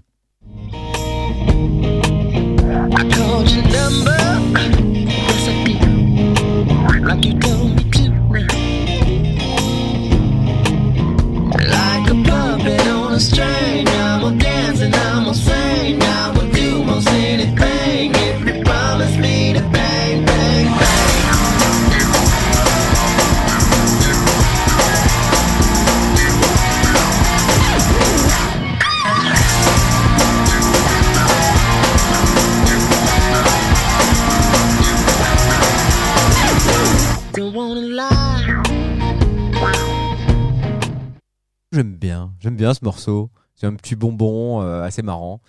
Et puis il y a Chlorine Bacon Skin. Bon, qui est pas le morceau euh, qu'on peut vous conseiller assez facilement d'accès parce que ça dure 14 minutes, que c'est très léger en termes d'instrumentation, mais c'est fascinant parce que vous ne trouverez probablement jamais d'autres témoignages d'inspiration en direct dans tout ce qui est sorti jusqu'à présent de Prince et que c'est un document qui est inestimable à, ce titre. C'est aussi intéressant peut-être que le piano on a microphone 1983 qu'on a eu la chance d'entendre il y a quelques temps déjà. C'est Prince qui probablement est pas sur un projet d'enregistrer une chanson précise, mais qui est en studio parce que c'est son boulot et que même s'il n'a pas d'idée, il va aller au taf et chercher des choses, attendre que ça vienne, tourner les choses dans tous les sens. Fred, tu disais que ça parlait de n'importe quoi et que ça allait dans tous les sens, mais c'est normal. C'est parce qu'en fait, il improvise tout et, euh, et ça se retrouve déjà dès le, dès le départ. Alors, euh, c'est intéressant, je trouve, d'avoir ce Prince qui cherche en studio et qui nous ait donné ça sur une compile. C'est quand même un, un beau cadeau. Maurice Hayes dit que Prince adorait se repasser le tout début de la chanson où il arrête le groove parce qu'il a oublié de mettre son casque. Et à chaque fois que Prince lui faisait écouter cette intro, donc ces 30 premières secondes, Prince riait de façon incontrôlable. Parce que Prince, il adorait faire le clown déjà, mais il adorait incarner ce personnage. Et rien que, que sur ce début où il se gourre parce qu'il a pas bien mis son casque, il est déjà dans son personnage. Microphone. Yeah, nice motherfuckers. You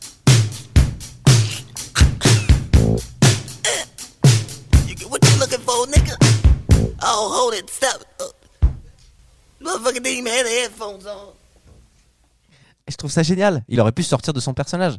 Quand il prenait des alter ego comme ça, il sortait de lui-même et il faisait rire tout le monde. C'était euh, pas le Prince que qui engueule ses employés, c'est Prince aussi qui aime faire des blagues et, c'est ce qu'il aimait à propos de ce titre parce que Chlorine Bacon Skin, ça, ça synthétise un esprit comique et une partie de Prince qui aime s'amuser. Donc Prince, tu l'as dit Pierre, Prince et Maurice Day sont bien entrés en studio pour expérimenter des grooves. Prince force sa voix avec un râler raillé comme ça, il n'y a pas de traitement de studio pour le faire. Et c'est parti pour 15 minutes d'expérimentation pour trouver des gimmicks, euh, des paroles, des parties. Alors voilà, même euh, le, le titre de la chanson est improvisé en direct. This song is cold. This song is cold. Bacon skin. Is dedicated my first wife. Uh, name is uh, oh Lord, Chlorine. Uh, she just fat. Hitman.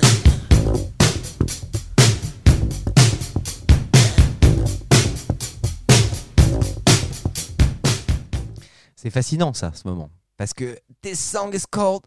euh, je sais pas, euh, on est en train de jouer là, mais j'ai pas d'idée encore. This song is called. euh, Bacon Skin, voilà, genre ça y est, j'ai trouvé une illumination, un truc complètement crétin, mais ça se trouve, tu vois, il, avait Maurice Day en face de lui, il a dû exploser de rire, et, Prince, du coup, cabot comme il était, a dû continuer, euh, dedicated to my first wife, et, et là, quand il cherche le nom, I don't know, I don't know, euh, chlorine, voilà. Et donc tout le morceau est comme ça. Tout le morceau, c'est c'est qu'est-ce que t'as quand t'as pas d'inspiration, quand t'as pas de truc de départ et qu'il y a un groove qui t'inspire quelque chose, un personnage, une, une interaction entre deux musiciens et le morceau va se construire comme ça et rien ne dit que s'il avait eu envie de le reprendre plus tard, en fait, il l'aurait réécouté et à partir de ces 15 minutes, il en aurait extrait 3 minutes ou 4 minutes parce que euh, finalement, à force de faire des conneries, à force de faire des essais, des erreurs, au final, il va trouver quelque chose. Et puis bon, bah, certes, on a l'impression que ce morceau évolue jamais, mais on a quand même une belle, belle, belle pépite en plein milieu qui nous montre que Maurice Day, c'était quand même pas un branleur à la batterie.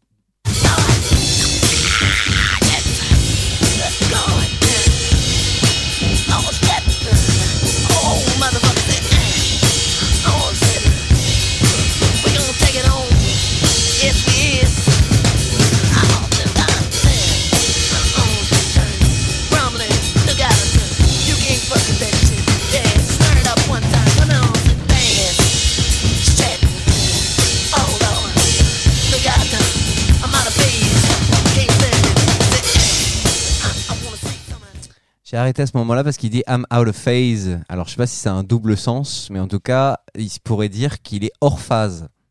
Et hors phase, c'est un terme musical. En fait, quand tu quand il y a deux instruments qui s'annulent parce que les micros sont mal positionnés et que d'un seul coup, en fait, il entend même plus sa basse tellement ça bastonne au niveau de la batterie et donc il est hors phase. Mais il l'intègre encore une fois dans son personnage et si ça se trouve, il va l'utiliser en fait comme un, truc de sa pièce de théâtre qu'il est en train d'inventer en grandeur nature. Moi, je j'ai pas kiffé au, au premier abord ce morceau parce que je voyais pas où ça allait et en fait, on a écouté Crystal Ball avec mon père dans la bagnole avec le, sound system à fond et lui, il aime les trucs plus simples que moi.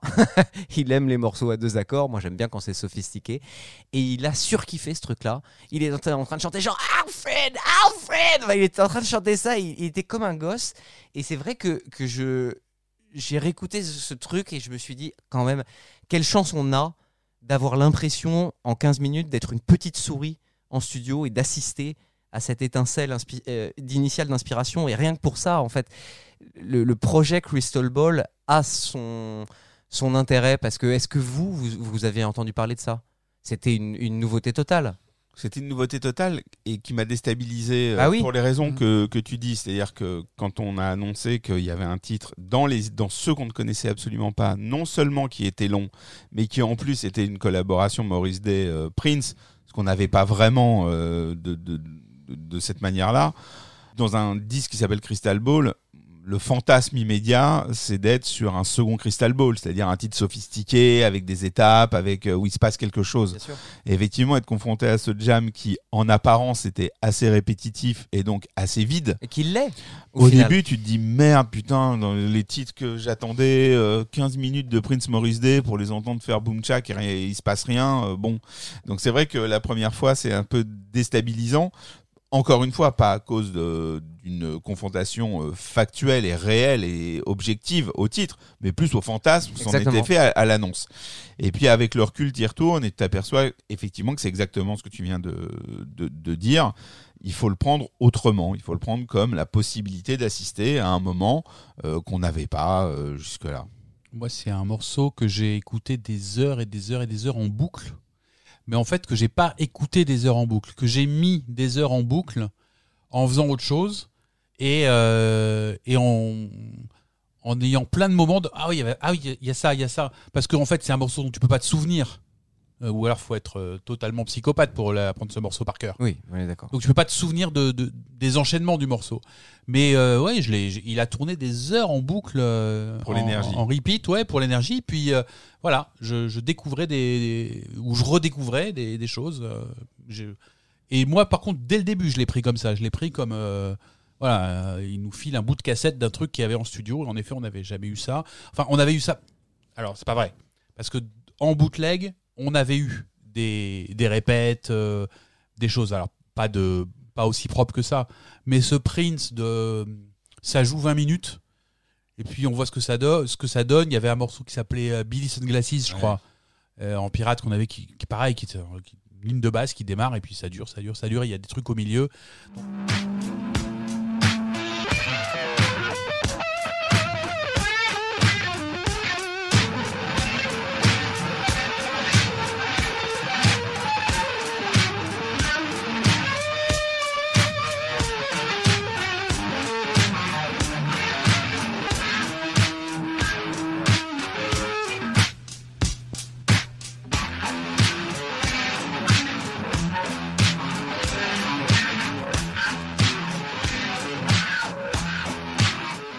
on connaissait ce truc-là, mais euh, le fait qu'il nous le file comme ça et avec Maurice Day, ouais, c'était super.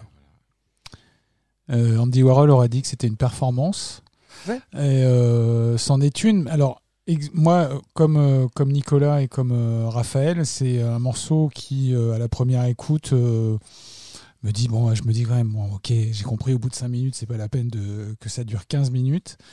Et après, je- j'ai réécouté, j'ai réécouté le morceau et euh, moi, j'ai été percuté par, euh, par cette ligne de basse tenue euh, pendant 15 minutes, euh, hyper carrée, qui bouge pas. et toutes ces syncopes de batterie, etc. Et à l'intérieur d'un morceau qui semble déstructuré, il y a une structure en fait. Bien sûr. Et, et- et- et cette combinaison basse-batterie m'a hypnotisé pendant des années et des années. Et encore une fois, euh, encore maintenant, quand je l'écoute, euh, je, ressens ça en fait. Mais parce que c'est aussi à l'époque où ça a été fait, mais probablement encore bien des années plus tard dans la carrière de Prince, jusqu'à peut-être la période mi-90 où moi je commence à vous saouler dans les épisodes de Violet sur euh, Prince devient un songwriter avec une écriture plus mature, c'est le Prince qui commence ses morceaux avec un groove basse batterie. Point. Ça, ça veut pas dire que Chlorine Bacon Skin, si c'était si c'était devenu une chanson, ça aurait pas été arrangé de manière luxuriante avec plein de synthés. Euh, c'était pas forcément amené à rester juste aussi euh, spartiate comme arrangement. Mais l'esprit, pour Prince, il devait être créé à partir de cette énergie-là. Et que plein de morceaux de l'époque euh, 1999, puisque c'est à peu près cette, euh, cette période-là, viennent de ça.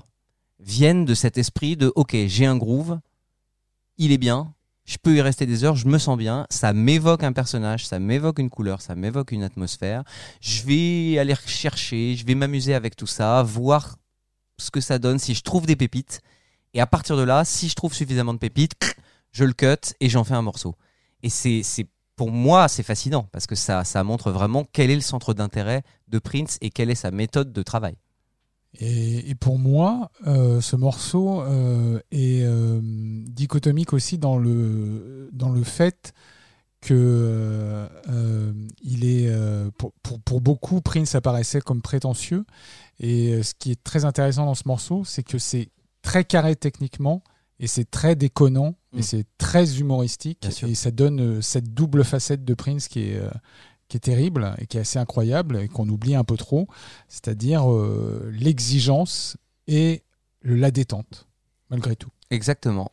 Et je conclurai du coup en disant, c'est quand même dingue, le morceau le plus ancien, Chlorine Bacon Skin, la rigolade, le cartoon, la profusion insouciante, 14 minutes, on s'en fout, on s'éclate, on va pas au boulot, this shouldn't be work. Et le morceau le plus récent, c'est Tomorrow, où on reprend The Most Beautiful Girl in the World, on s'auto-cite, mais on s'autocite dans un univers plus désillusionné. Donc, euh, du coup, ça donne des billes pour la suite. Et l'esthétique d'ensemble, pour moi, si je devais la qualifier, je dirais que ça évoque un Prince qui semble nous dire, ok, c'est pas un best-of de tout ce que j'ai pas sorti. C'est juste des choses que j'écoute encore maintenant, qui me font rire, qui m'évoquent des bons souvenirs et qui éventuellement peuvent vous donner quelques clés sur ce que je risque de faire par la suite. Le, comme tu dis, c'est un, un ancien titre Mm. et donc euh, de la période probablement euh, où les albums The Time ont, ont été conçus et c'était le mode opératoire de plusieurs chansons de The Time de, de, de fonctionner comme ça. Mm, mm. Donc ça, ça rejoint ce que tu dis et ils nous avaient déjà teasé un peu quand même sur cette méthode avec Tricky parce que c'est vraiment, on est vraiment euh, très proche de ça et on retrouve d'ailleurs une ligne de basse euh, assez similaire. One, two, three, four. Why you big? Toss solid hairdo having long, tall, snaggly gold tooth. Funk in habit form, leather wearing, beanpole looking, black.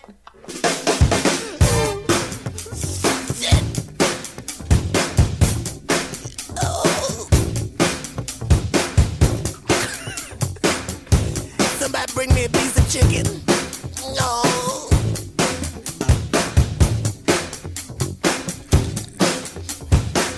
What what tricky say? What tricky say? Yakety yak. Yakety yak my ass, but. Oh, give me some more.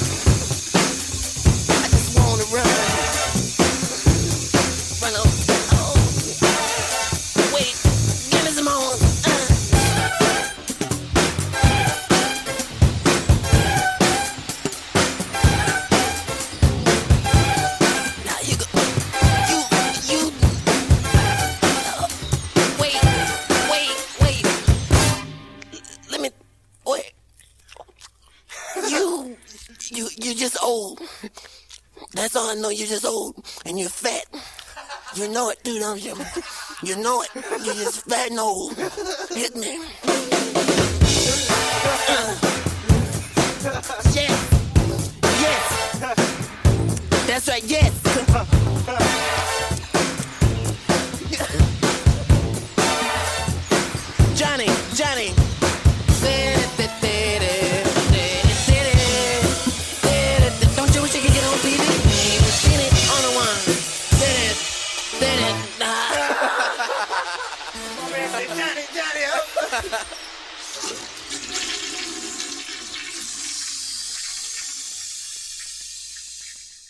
Messieurs, bravo pour cet éclairage euh, sur ce Crystal Ball euh, 1998. Vous avez été tellement bon que je pense qu'il va falloir être sage et on va traiter euh, The Truth et Kamasutra dans un autre épisode. Allons-y. Est-ce que ça vous va? Ah bah ça nous va. Ouais. Hein, Comme ça, on aura plus de temps. Comme ça, on, on, on pourra prendre le temps. Je suis certain que ça va vous permettre de travailler un peu plus sur Kamasutra. Ah bah, il y a tellement peu de documentation existante qu'on va être obligé de travailler dans la post-rationalisation ultime. Ah, puis alors moi, sur les textes sur l'album instrumental, je pense que ça va être euh, vite vu. Eh bien, on verra ça dans notre prochain épisode consacré aux deux CD totalement inédits de, du quintuple Crystal Ball.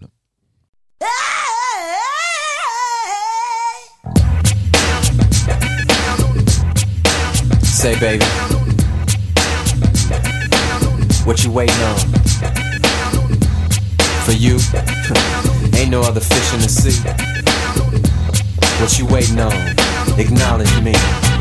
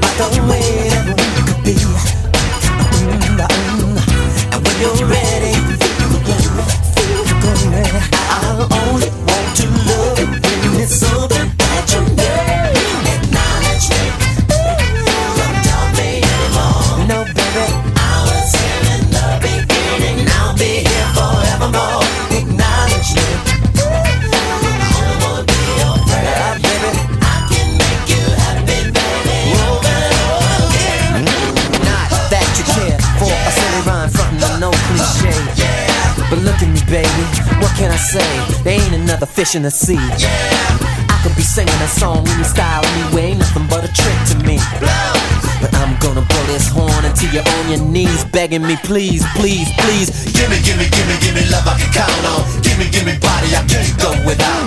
Uh, slaves for one another. Yeah, baby, that's what I do believe I am talking about. So let me know how you wanna go. You wanna get with that or this? Uh, acknowledge me, baby. You got to, or you can kiss.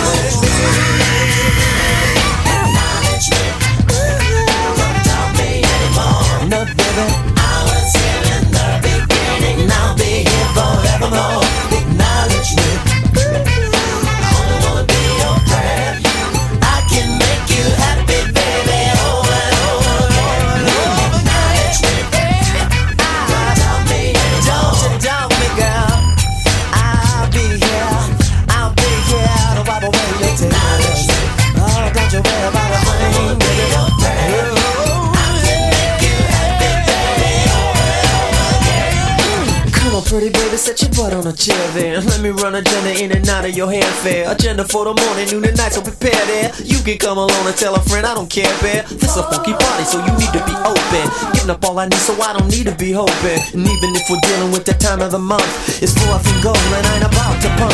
Cause as soon as you be strolling in your locker for blazer, you need to know how many ways a brother can praise you. Too bad for hell, too good to let heaven rage you. And if you wanna see my dream, I need you for days and days, baby doll. Can you get the hell away from the thing you call a man, and then we can play the kind of music that'll make your big butt sway to the back to the four. Soft said it better, but I should be more. Uh, thank the Lord. Huh, for a body like that, titty swinging like a door. Give me two times just to thank my savior. Girl, what can I say? You got the crazy flavor. I'm giving you plenty proper, so you got to score. The only one that's gonna make it holler for more. Like a whore, I'm yours. Acknowledge me, baby. What are you waiting for? Welcome.